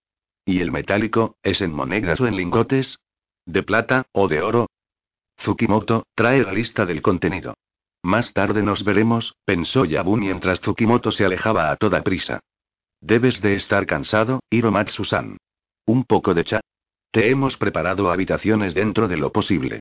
Los baños son muy inadecuados, pero si quieres refrescarte un poco, gracias. Eres muy previsor. Un poco de chai y un baño me vendrán muy bien. Más tarde. Ahora cuéntame lo ocurrido desde que llegó el barco. Yabu le contó los hechos omitiendo lo referente a la cortesana y el muchacho, que carecía de importancia. Por orden de Yabu, Omi contó la historia excepto su conversación privada con su tío. Y Mura contó también lo que sabía. Hiromatsu contempló la nubecilla de humo que aún surgía de la pira. ¿Cuántos piratas quedan? Diez, contando el jefe, dijo Omi. ¿Dónde está ahora el jefe? En la casa de Mura. ¿Qué ha hecho? ¿Qué fue lo primero que hizo al llegar allí, después de salir del pozo? Se fue directamente al baño, señor, respondió rápidamente Mura. Ahora está durmiendo, señor. Como un muerto. Esta vez no has tenido que arrastrarlo, ¿eh? No, señor. Parece aprender deprisa, repuso Hiromatsu mirando a Omi. ¿Crees que aprenderán a comportarse como es debido? No. No estoy seguro, Hiromatsu-sama. ¿Te limpiarías tú la orina de un enemigo de tu espalda? No, señor. Yo tampoco. Los bárbaros son muy extraños. Hiromatsu volvió su atención al barco, ¿quién vigilará la carga? Mi sobrino Omi-san. Bien. Omi-san, quiero zarpar antes del crepúsculo. Mi capitán os ayudará, y podréis hacerlo en tres varillas. Esta unidad de tiempo era el rato que tardaba en consumirse una varilla corriente de incienso, o sea aproximadamente una hora. Sí, señor. ¿Por qué no vienes conmigo a Osaka, Yabusan? Dijo Hiromatsu como si acabara de ocurrírsele esta idea. El señor Toranaga estará encantado de recibir todas esas cosas de tus manos. Cuando Yabu empezó a protestar, lo dejó hablar un rato, como le había ordenado Toranaga, y después le dijo, también como le había ordenado Toranaga. Insisto. En nombre del señor Toranaga. Insisto. Tu generosidad merece esta recompensa. ¿Con mi cabeza y con mis tierras? Se preguntó amargamente Yabu sabiendo que no tenía más remedio que aceptar agradecido. Gracias. Será un honor para mí. Bien. Entonces, nada nos retiene aquí, dijo Puño de Hierro con visible alivio. Veamos lo del té y el baño. Yabu lo condujo cortésmente a la casa de Omi. Después de lavado y fregado, el viejo se tendió a descansar en el humeante calor de la estancia. Después, el masaje de su lo dejó como nuevo. Un poco de arroz, de pescado crudo y de verduras en vinagre, catado en privado. El cha, en una linda taza de porcelana. Y una breve siesta. Al cabo de tres varillas se abrió la puerta. Yabu-sama está esperando fuera, señor. Dice que el barco ha sido cargado. Muy bien. Hiromatsu salió a la galería e hizo sus necesidades en el cubo. Tus hombres son muy eficaces, Yabu-san. Los tuyos les ayudaron, Hiromatsu-san. Son más que eficaces. Sí, y por el sol que les conviene serlo, pensó Hiromatsu. Haz que lleven al pirata a mi barco, dijo. ¿Qué? Tu generosidad te ha impulsado a regalar el barco y su contenido. La tripulación es parte del contenido. Por consiguiente, me llevo al capitán pirata Osaka. El señor Toranaga quiere verlo. Naturalmente, puedes hacer lo que quieras con los demás. Pero, ya que vas a estar ausente, ten la bondad de asegurarte de que tus servidores comprendan que los bárbaros son propiedad de mi señor y que conviene que estén aquí los nueve, vivos y sanos, cuando él decida reclamarlos. Yabu corrió al muelle donde debía hallarse Omi. Antes, cuando había dejado a Hiromatsu en el baño, se había dirigido a una pequeña meseta que dominaba el pueblo. Un pulcro santuario Kami guardaba el lugar. Un viejo árbol proporcionaba sombra y tranquilidad. Había ido allí a calmar su furia y a pensar. Debes hacer que tus espías descubran al espía. Nada de lo que ha dicho Hiromatsu indica si la traición se ha producido aquí o en Yedo. En Osaka, tienes amigos poderosos, entre ellos el propio señor Isido. Tal vez uno de ellos pueda oler al enemigo. Pero debes enviar inmediatamente un mensaje secreto a tu esposa para el caso de que el delator esté allí. ¿Y Yomi, qué? ¿Debo encargarle que busque aquí al espía? ¿Y si el espía es él? No es probable, pero tampoco imposible. Es más probable que la traición haya empezado en Yedo. Cuestión de tiempo. Si Toranaga hubiese recibido la información sobre el barco en cuanto llegó, Hiromatsu habría llegado aquí el primero. Luego los informadores están en Yedo. ¿Y qué me dices de los bárbaros? De momento, son lo único que te ha dado el barco. ¿Cómo puedes emplearlos? Espera, ¿no te dio a mí la respuesta? Podrías emplear su conocimiento del mar y de los barcos para negociar con Toranaga sobre los cañones, ¿ve? Otra posibilidad es convertirte completamente en vasallo de Toranaga. Confiarle tu plan. Pedirle que te permita mandar el regimiento de artillería, para su gloria. Pero un vasallo no debe esperar nunca que su señor recompense ni siquiera reconozca sus servicios. Servir es deber, deber es samurái, samurái es inmortalidad. No, esto no es imaginable. Aliado, sí, vasallo, no. Bueno, los bárbaros son una baza a mi favor, a fin de cuentas. Omi ha tenido razón una vez más se había sentado más sereno, pero cuando había llegado la hora y un mensajero le había llevado la noticia de que el barco estaba ya cargado, y había ido en busca de Hiromatsu, había la sorpresa de que también había perdido los bárbaros. Estaba fuera de sus casillas cuando llegó al muelle. Omi-san. Sí, Yabu-sama. Trae aquí al jefe bárbaro. Me lo llevo a Osaka. En cuanto a los otros, haz que estén bien cuidados durante mi ausencia. Quiero que estén en buenas condiciones y que se porten bien. Emplea el pozo en caso necesario. Desde que había llegado la galera, Aomi le daba vueltas la cabeza y estaba lleno de ansiedad por la seguridad de Yabu. Deja que vaya contigo, señor. Tal vez pueda ayudarte. No, quiero que cuides de los bárbaros. Por favor. Tal vez podré corresponder, aunque en grado ínfimo, a tus bondades para conmigo. No es necesario, dijo Yabu con más amabilidad de lo que pretendía. Recordaba que había aumentado el salario de Omi a 3.000 koku y extendido su feudo a causa de las monedas y de los cañones que ahora se habían desvanecido. Pero había percibido la preocupación del joven y sentido una involuntaria emoción. Con vasallos como este, edificaré un imperio, se prometió. Omi mandará una de las unidades cuando recobre mis cañones. Cuando estalle la guerra, bueno, te encargaré una tarea importante, Omi-san. Ahora, ve a buscar al bárbaro. Omi se llevó cuatro guardias y Amura como intérprete. Blackthorne estaba durmiendo. Necesitó un minuto para que se le despejara la cabeza. Cuando se disipó la bruma, Omi lo estaba mirando fijamente. Mura se arrodilló y se inclinó hasta el suelo. Konichiwa, buenos días. Konichiwa, dijo Blackthorne, y se arrodilló, aunque estaba desnudo, y se inclinó con igual cortesía. Ten la bondad de vestirte, Anjin, dijo Mura. Anjin. Ah. Ahora lo recuerdo. El cura dijo que como no sabían pronunciar mi nombre me llamarían Anjin, que significa capitán de barco, y que no debía tomarlo como un insulto. No mires a Omi, se aconsejó. Todavía, no. No recuerdes la plaza del pueblo, ni a Omi, ni a Crook, ni a Pieterzón. Cada cosa a su tiempo. Así lo juraste delante de Dios. Cada cosa a su tiempo. Ya llegará el día de la venganza. Blackthorne vio que su ropa había sido lavada otra vez y bendijo a quien lo hubiera hecho. Se la había quitado en la casa de baño como si hubiese estado llena de parásitos. Se había hecho frotar tres veces la espalda con la esponja más áspera y con piedra pómez. Pero todavía sentía la quemadura de los orines. Apartó los ojos de Mura y miró a Omi. El conocimiento de que su enemigo estaba vivo y cerca de él le producía una morbosa satisfacción. Se inclinó como había visto hacer a los otros entre iguales y mantuvo esta actitud. Konichiwa, Omi-san, dijo pensando que no era humillante hablar su lengua, decir buenos días e inclinarse como era allí costumbre. Omi correspondió a su saludo. Konichiwa, Anjin, dijo.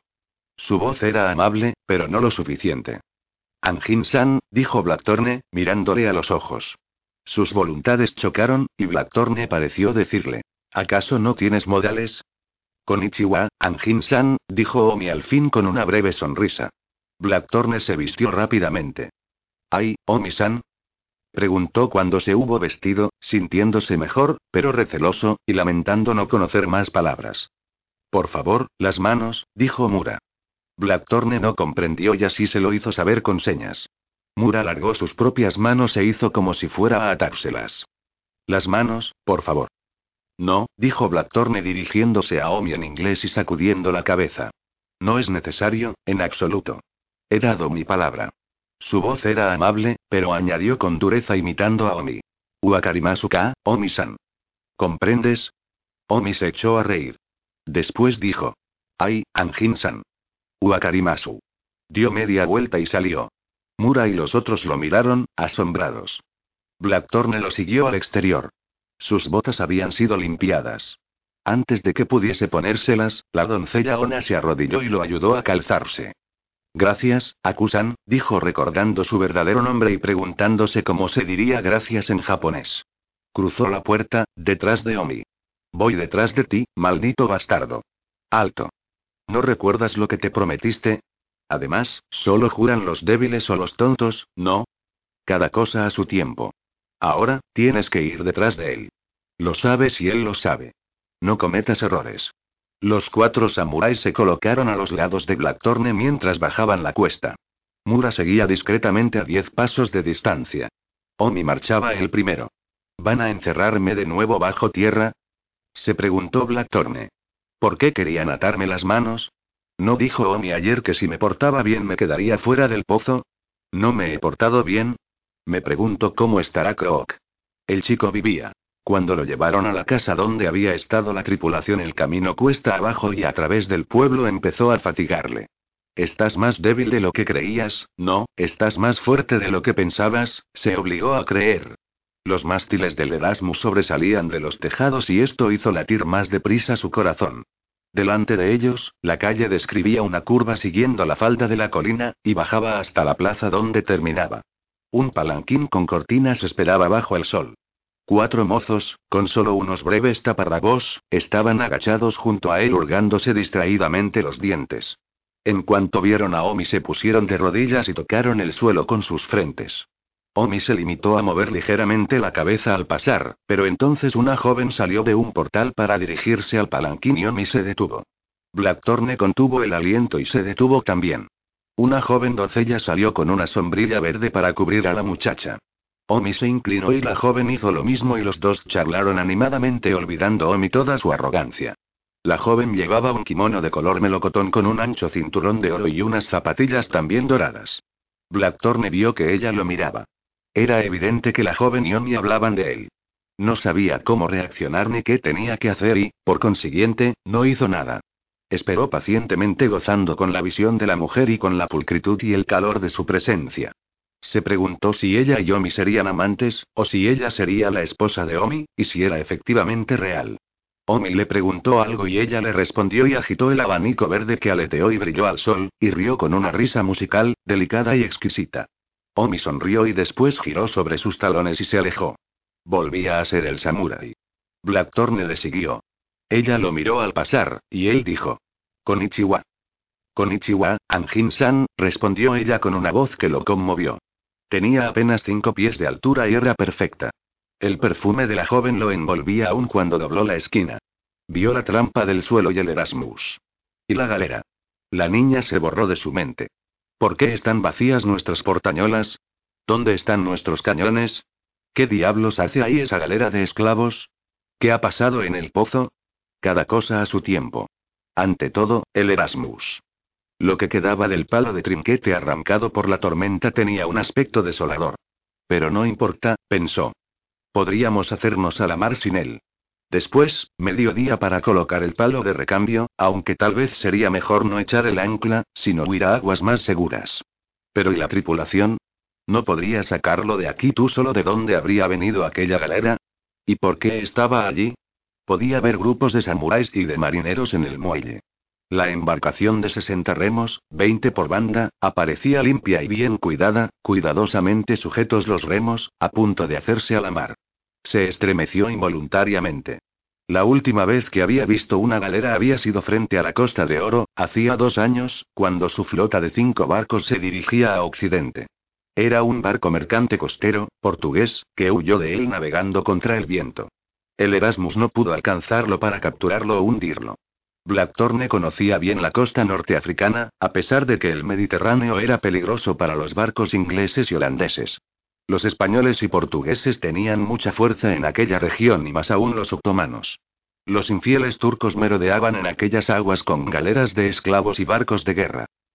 Sus viajes habían sido muy provechosos para él y había podido comprar un barco propio, un bergantín de 150 toneladas, para comerciar por su cuenta. Pero había sido hundido y él lo había perdido todo.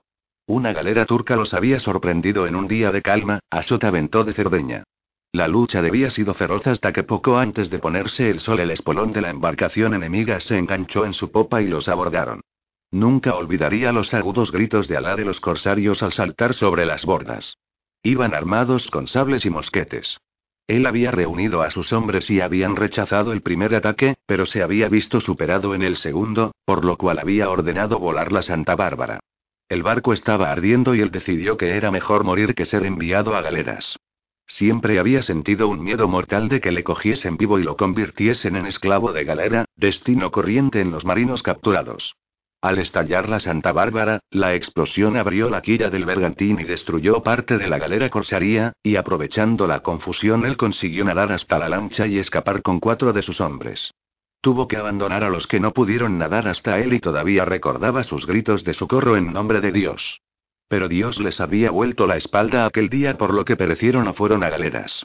En cambio, había favorecido a Blackthorne y a los otros cuatro que habían conseguido llegar a Cagliari, en Cerdeña. Y desde allí, habían vuelto a casa sin un penique. De esto hacía ocho años. Había sido el año en que la peste había rebrotado en Londres. Peste y hambre y algaradas de los sin trabajo. Su hermano menor y sus padres habían muerto. Incluso su hijo primogénito había perecido. Pero en el invierno había cesado la epidemia y él había conseguido fácilmente un nuevo barco y se había hecho a la mar para recobrar su fortuna. Primero había estado al servicio de la London Company of Barbary Merchants. Después había hecho un viaje a las Indias Occidentales a la caza de barcos españoles. Después de esto, y ya un poco más rico, había navegado para Kees Beerman, el holandés, en su segundo viaje en busca del legendario paso del noroeste hacia Cata y las Islas de las Especies, paso que se presumía que existía en los mares de hielo, al norte de la Rusia zarista. Habían buscado durante dos años y que Beerman había muerto en el desierto ártico con el 80% de la tripulación, y Blackthorne había dado media vuelta y había llevado a los supervivientes a sus casas. Después, hacía tres años, la recién formada Compañía Holandesa de la India Oriental le había ofrecido el mando de su primera expedición al Nuevo Mundo. Le confiaron en secreto que habían adquirido por un precio enorme un libro de ruta portugués, que, según se presumía, contenía los secretos del estrecho de Magallanes. No habrían podido elegir mejor capitán. Blackthorne era el mejor piloto protestante que existía a la sazón y hablaba perfectamente el holandés, pues su madre había sido holandesa. Aceptó entusiasmado la proposición y el 15% de todas las ganancias como honorarios y juró solemnemente fidelidad a la compañía y devolverle la flota que le era confiada. Al menos, le devolveré el Erasmus, pensó Blackthorne. Y con todos los hombres que Dios no se haya llevado. Ahora estaban cruzando la plaza. Apartó su mirada de la galera y vio que tres samuráis estaban guardando la trampa del pozo. Omisan dijo, y le explicó por señas que deseaba ir hasta la trampa, solo para saludar a sus amigos. Pero Omi sacudió la cabeza y dijo algo que él no comprendió. Blackthorne lo siguió sumisamente. Cada cosa a su tiempo, se dijo. Ten paciencia una vez en el muelle, Omi se volvió y gritó algo a los guardias. Blackthorne vio que abrían la trampilla y miraban hacia abajo.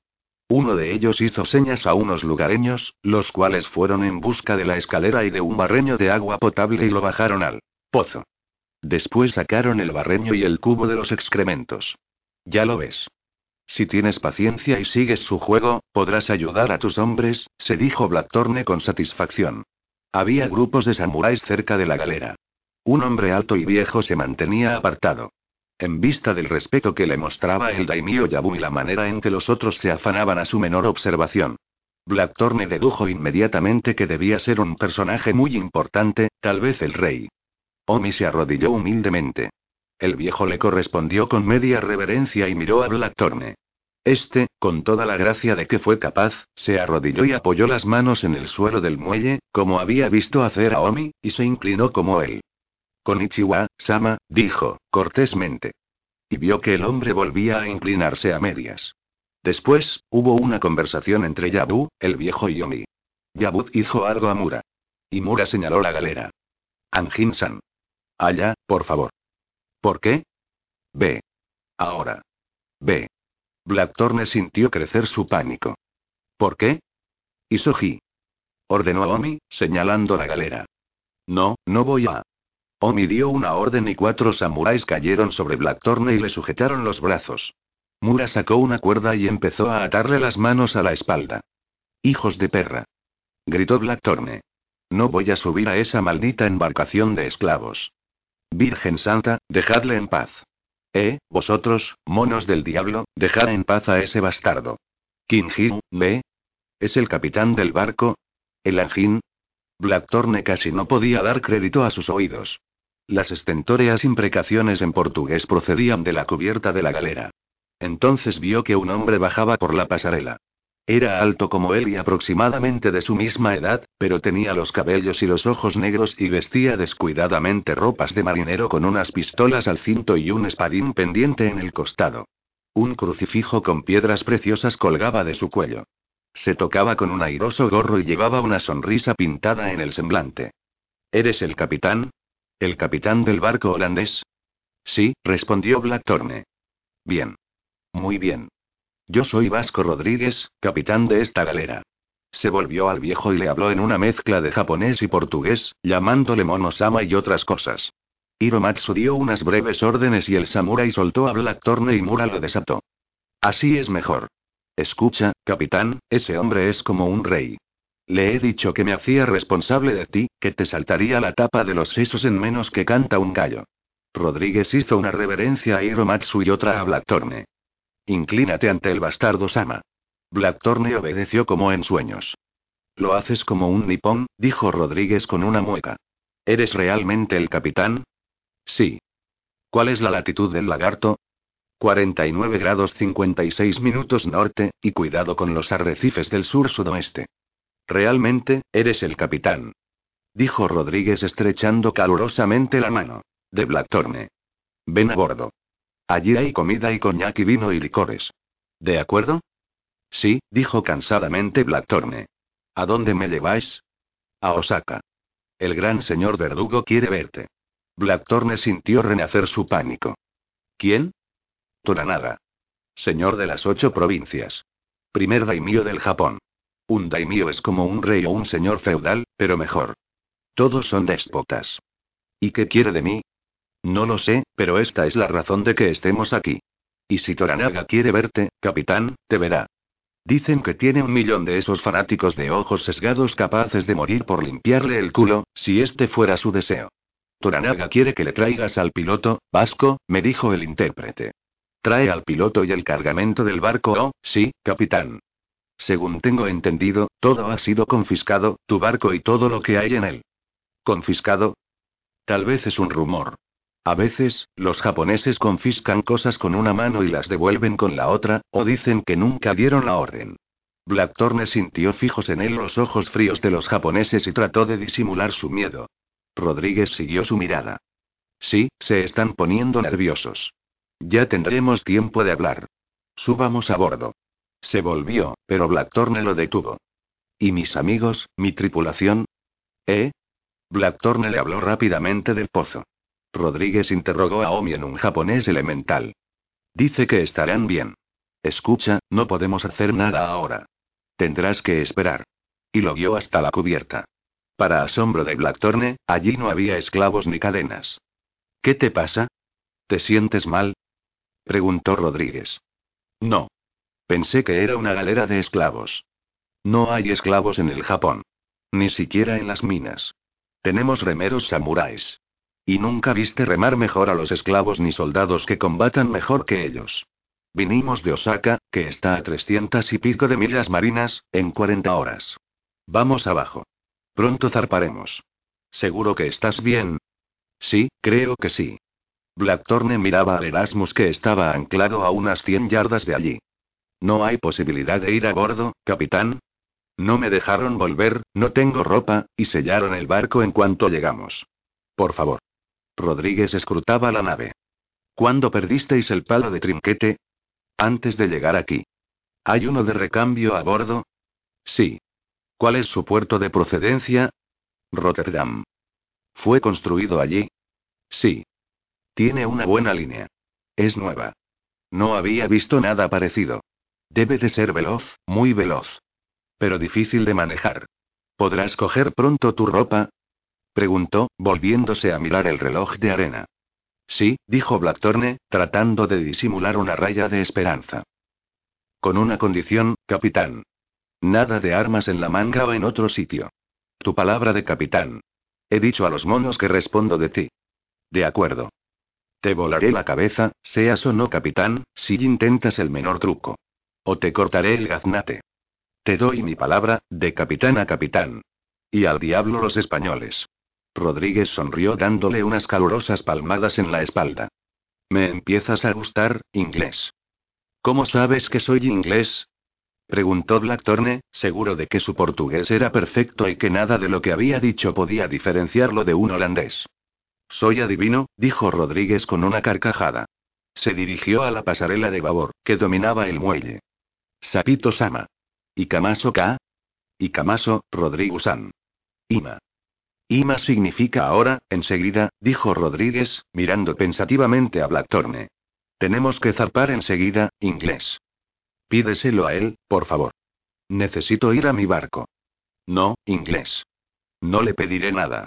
Inmediatamente, Rodríguez tocó seis veces la campana del barco y el piloto empezó a dar órdenes a los marineros y a los samuráis que estaban en tierra o a bordo. Los marineros subieron a cubierta para preparar la partida y, en medio de la disciplinada confusión, Rodríguez asió del brazo a Blackthorne y lo empujó hacia la escalerilla de estribor. Abajo hay un bote, inglés. No te apresures, no mires a tu alrededor y no prestes atención a nadie, salvo a mí. Si te digo que vuelvas, hazlo enseguida. Blackthorne acabó de cruzar la cubierta y bajó la escalera. Oyó unas voces irritadas detrás de él y se le erizaron los cabellos de la nuca, pues había muchos samuráis armados a bordo. No te preocupes por él, piloto San. Yo, Rodrigo-san, soy el responsable, Ichiban Anjin-san. ¿Uakarimasu-ka? Dijo Rodríguez, imponiendo su voz a las otras, que parecían cada vez más irritadas. Blackthorne estaba a punto de llegar al bote cuando vio que no había escálamos en él. No puedo remar con ellos, se dijo. Ese bote no me sirve. Y el barco está demasiado lejos para ir a nado. O tal vez no. Sonaron pisadas en la escalerilla y tuvo que hacer un esfuerzo para no volverse. Siéntate en la popa, oyó que le decía Rodríguez, con voz apremiante. Deprisa. Obedeció, y Rodríguez saltó ágilmente al bote, agarró los remos y, sin sentarse, empezó a remar con gran habilidad. Un samurái estaba en lo alto de la escalerilla, muy excitado, y otros dos estaban a su lado con los arcos preparados. El capitán samurái gritó diciéndoles sin duda que regresaran. A unas yardas del barco, Rodríguez se volvió y le gritó al samurái señalando el Erasmus. Vamos allá y volvemos enseguida. Volvió la espalda a su nave y siguió remando, empujando los remos al estilo japonés, de pie en mitad del bote. Dime si ponen flechas en los arcos, inglés. Obsérvalos con atención. ¿Qué están haciendo ahora? Nada. Escuchan a su capitán. Este parece indeciso. No. Nadie ha sacado ninguna flecha. Pero, espera un momento. Alguien se ha acercado al capitán, un marinero, según creo. Parece que le pregunta algo acerca del barco. Señala algo sobre la cubierta. Rodríguez echó una rápida mirada y suspiró aliviado. Es uno de los pilotos. Necesitará al menos media hora para disponer de todos sus remeros. Blackthorne esperó mientras aumentaba la distancia. El capitán vuelve a mirarnos. Pero, no. Ya se ha marchado. Pero uno de los samuráis nos está observando. Que mire cuanto quiera, dijo Rodríguez, más tranquilo, pero sin reducir la marcha ni mirar hacia atrás. No me gusta dar la espalda a un samurái, sobre todo si está armado. Aunque, en realidad, nunca los he visto sin armas. Son todos unos bastardos. ¿Por qué? Les gusta matar. Tienen por costumbre dormir con sus sables. Este es un gran país, pero los samuráis son tan peligrosos como las víboras y mucho más ruines. ¿Por qué? No lo sé, inglés, pero lo son, respondió Rodríguez, satisfecho de hablar con alguien de su raza. Desde luego, todos los japoneses son diferentes a nosotros, pero los samuráis son los peores. No temen nada, y menos aún la muerte. ¿Por qué? Solo Dios lo sabe. Si sus superiores dicen mata, ellos matan, si les dicen muere, se arrojan sobre el sable o se abren la barriga. Y también hay mujeres samuráis, inglés. Matan para proteger a sus amos, que es como llaman aquí a sus maridos, o se suicidan si ellos mandan hacerlo. Para esto, se cortan el cuello. Bueno, las mujeres son distintas, a pesar de todo. No hay nada en el mundo como ellas. Pero los hombres, los samuráis son unos reptiles, y lo más seguro es tratarlos como serpientes venenosas. ¿Te sientes bien? Sí, gracias. Un poco débil, pero bien. ¿Cómo fue tu viaje? Muy duro.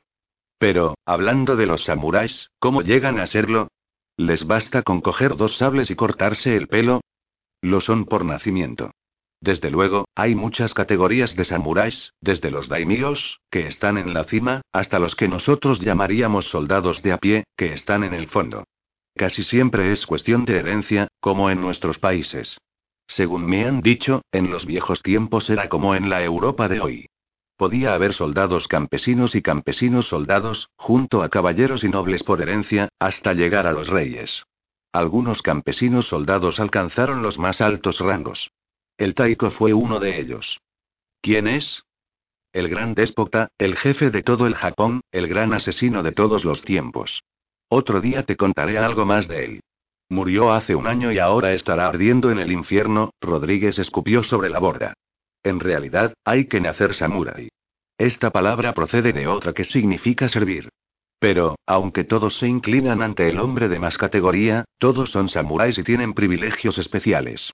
¿Qué pasa de bordo? El capitán está hablando con otro samurái señalando hacia nosotros. ¿Cuáles son esos privilegios especiales? Aquí, el samurái lo gobierna todo y lo posee todo. Tienen su propio código de honor y sus normas particulares. El más bajo de ellos puede matar legalmente a cualquiera que no sea samurái, a cualquier hombre, mujer o niño con razón o sin ella. Yo les he visto matar solo para probar el filo de sus sables, y tienen los mejores sables del mundo. ¿Qué está haciendo ahora aquel maldito? Solo nos observa. Se ha colgado el arco a la espalda, repuso Blackthorne estremeciéndose. Odio a esos bastardos más que a los españoles. Rodríguez volvió a reír y siguió remando. Pero si quieres hacerte rico deprisa, dijo, tienes que trabajar con ellos, porque lo poseen todo. El país está dividido en castas, como en la India. Los samuráis están en la cima. Los campesinos les siguen en importancia. Solo los campesinos pueden poseer tierras. ¿Comprendes? Pero los samuráis son dueños de todos los productos. Son dueños de todo el arroz, que es la única cosecha importante, y devuelven una parte a los campesinos. Solo los samuráis pueden llevar armas. Si alguien que no sea samurái ataca a un samurái, se considera rebelión y su castigo es la muerte inmediata. Y si alguien presencia el ataque y no lo denuncia en el acto, es también reo de muerte, así como su mujer e incluso sus hijos.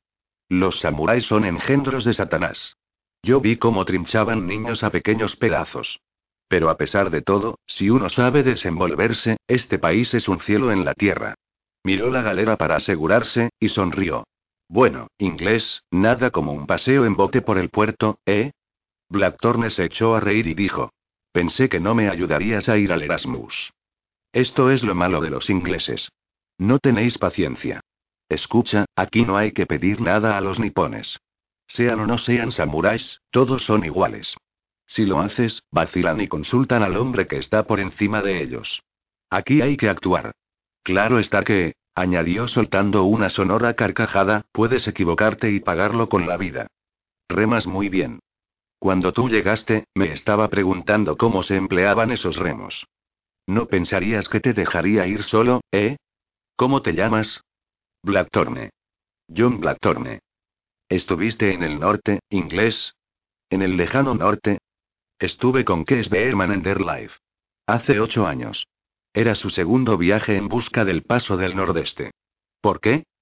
Me gustaría que me contaras algo de eso y de todos los sitios donde has estado.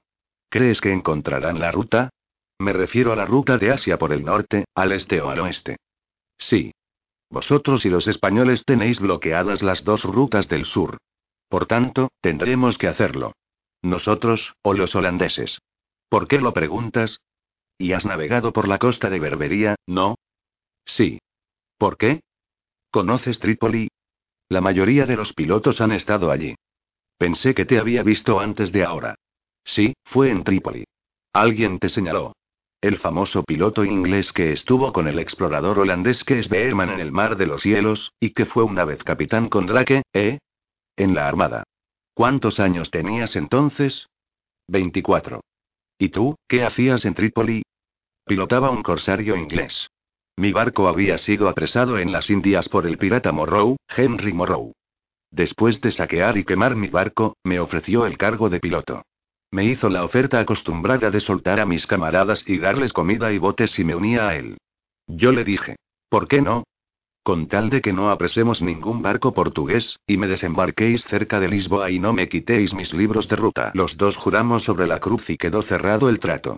Tuvimos un buen viaje y varios mercaderes gordos españoles cayeron en nuestras manos. Morrow cumplió su palabra, como buen pirata. Me desembarcó con mis libros de ruta, después de haberlos hecho copiar, naturalmente, aunque no sabía leer ni escribir, y me dio mi parte en el precio del botín. ¿Has navegado alguna vez con él, inglés? No. La reina le dio un título nobiliario hace unos años. No serví en ninguno de sus barcos. Celebro que fuese leal contigo. Se acercaban al Erasmus. Varios samuráis los observaban curiosos desde arriba. Fue la segunda vez que navegué con los herejes. La primera no fui tan afortunado. Oh. Rodríguez dejó los remos. El bote llegó suavemente junto al barco, y el hombre agarró las cuerdas para subir a bordo. Sube tú primero, pero déjame hablar a mí.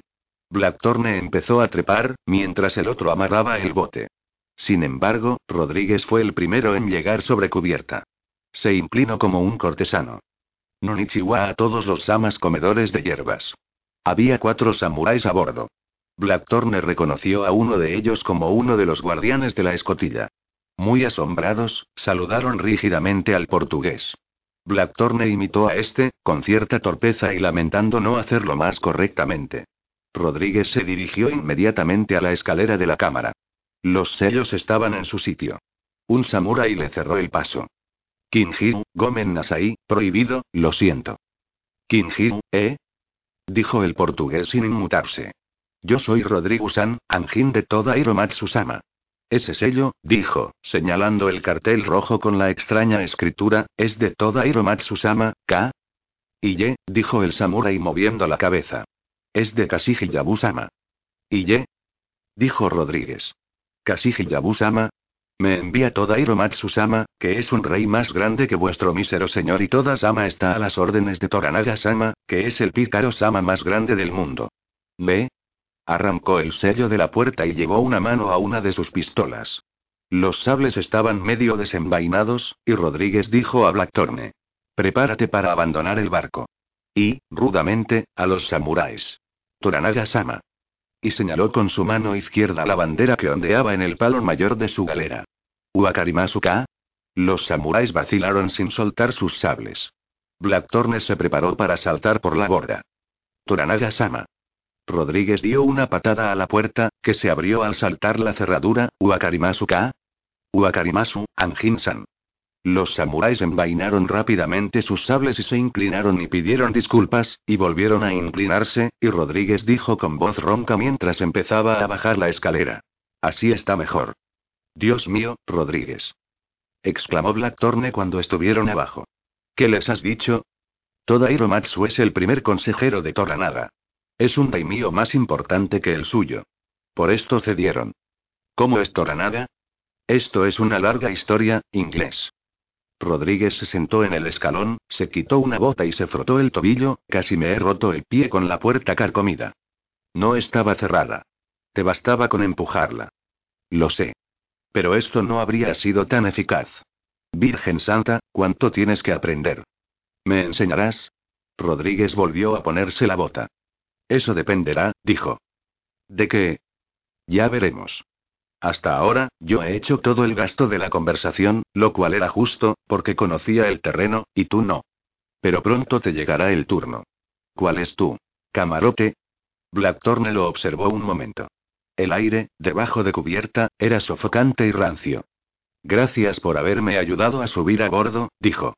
Echó a andar hacia popa. La puerta estaba abierta. El camarote había sido saqueado y se habían llevado todo lo que habían podido.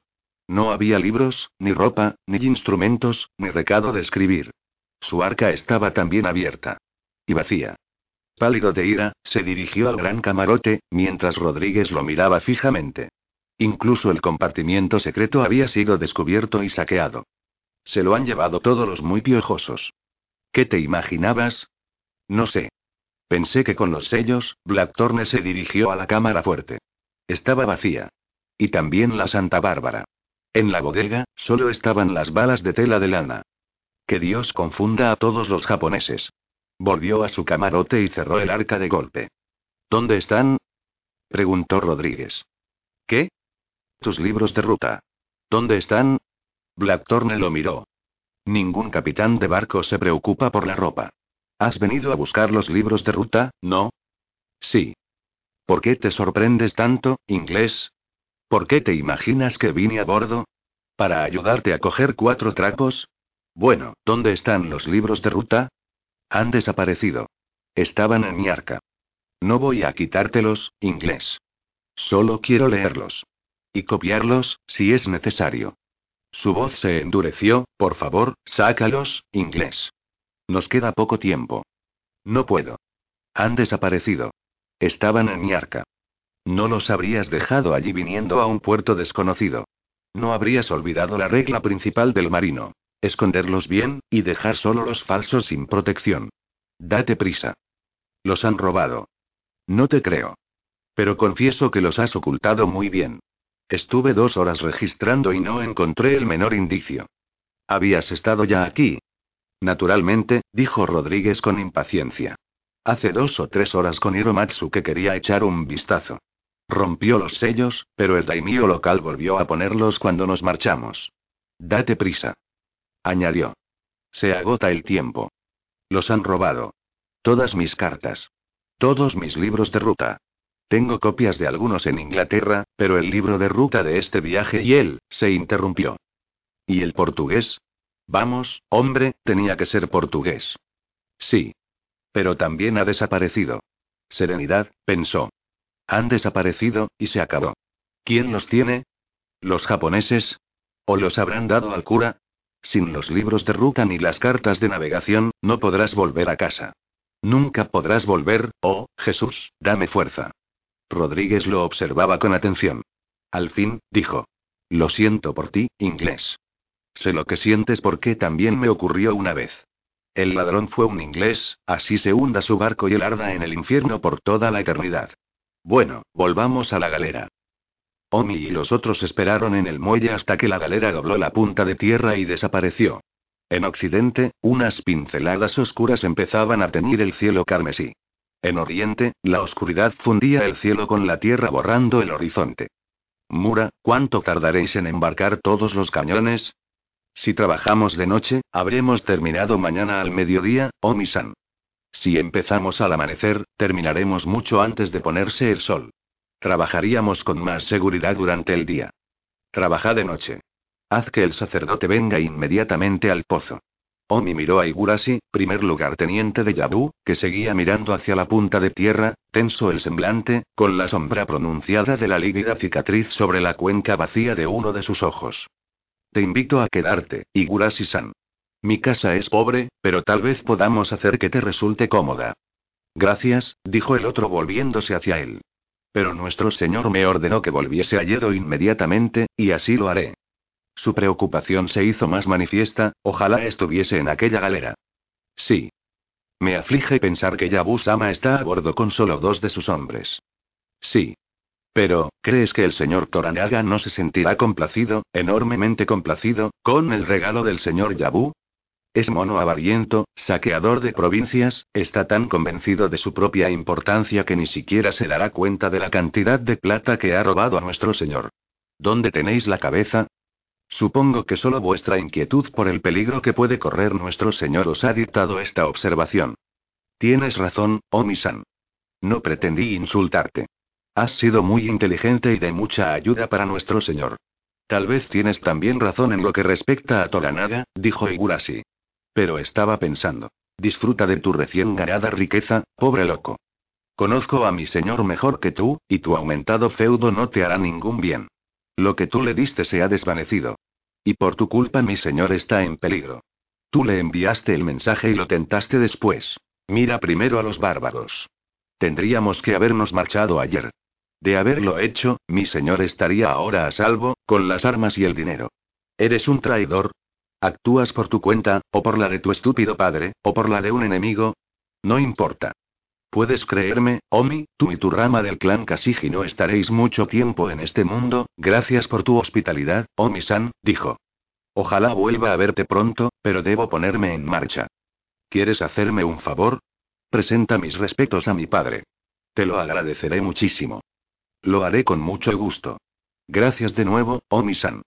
Levantó la mano en amistoso saludo, dio la orden de marcha a sus hombres y salió del pueblo al frente de sus jinetes. Omi se dirigió al pozo. El cura estaba ya allí. Omi vio que el hombre estaba irritado y deseó que cometiera alguna indiscreción en público para poder azotarlo. Sacerdote, di a los bárbaros que suban, uno a uno. Diles que el señor Yabu ha dicho que pueden vivir de nuevo en el mundo de los hombres. Pero que a la menor infracción de las normas, dos de ellos volverán al pozo. Tienen que portarse bien y obedecer todas las órdenes. ¿Está claro? Sí. Los hombres subieron uno a uno. Todos estaban aterrorizados. Algunos necesitaron ayuda. Uno de ellos sufría agudos dolores y gritaba cuando alguien le tocaba el brazo. Tendrían que ser nueve. Ha muerto uno, repuso el sacerdote. Su cadáver está en el pozo.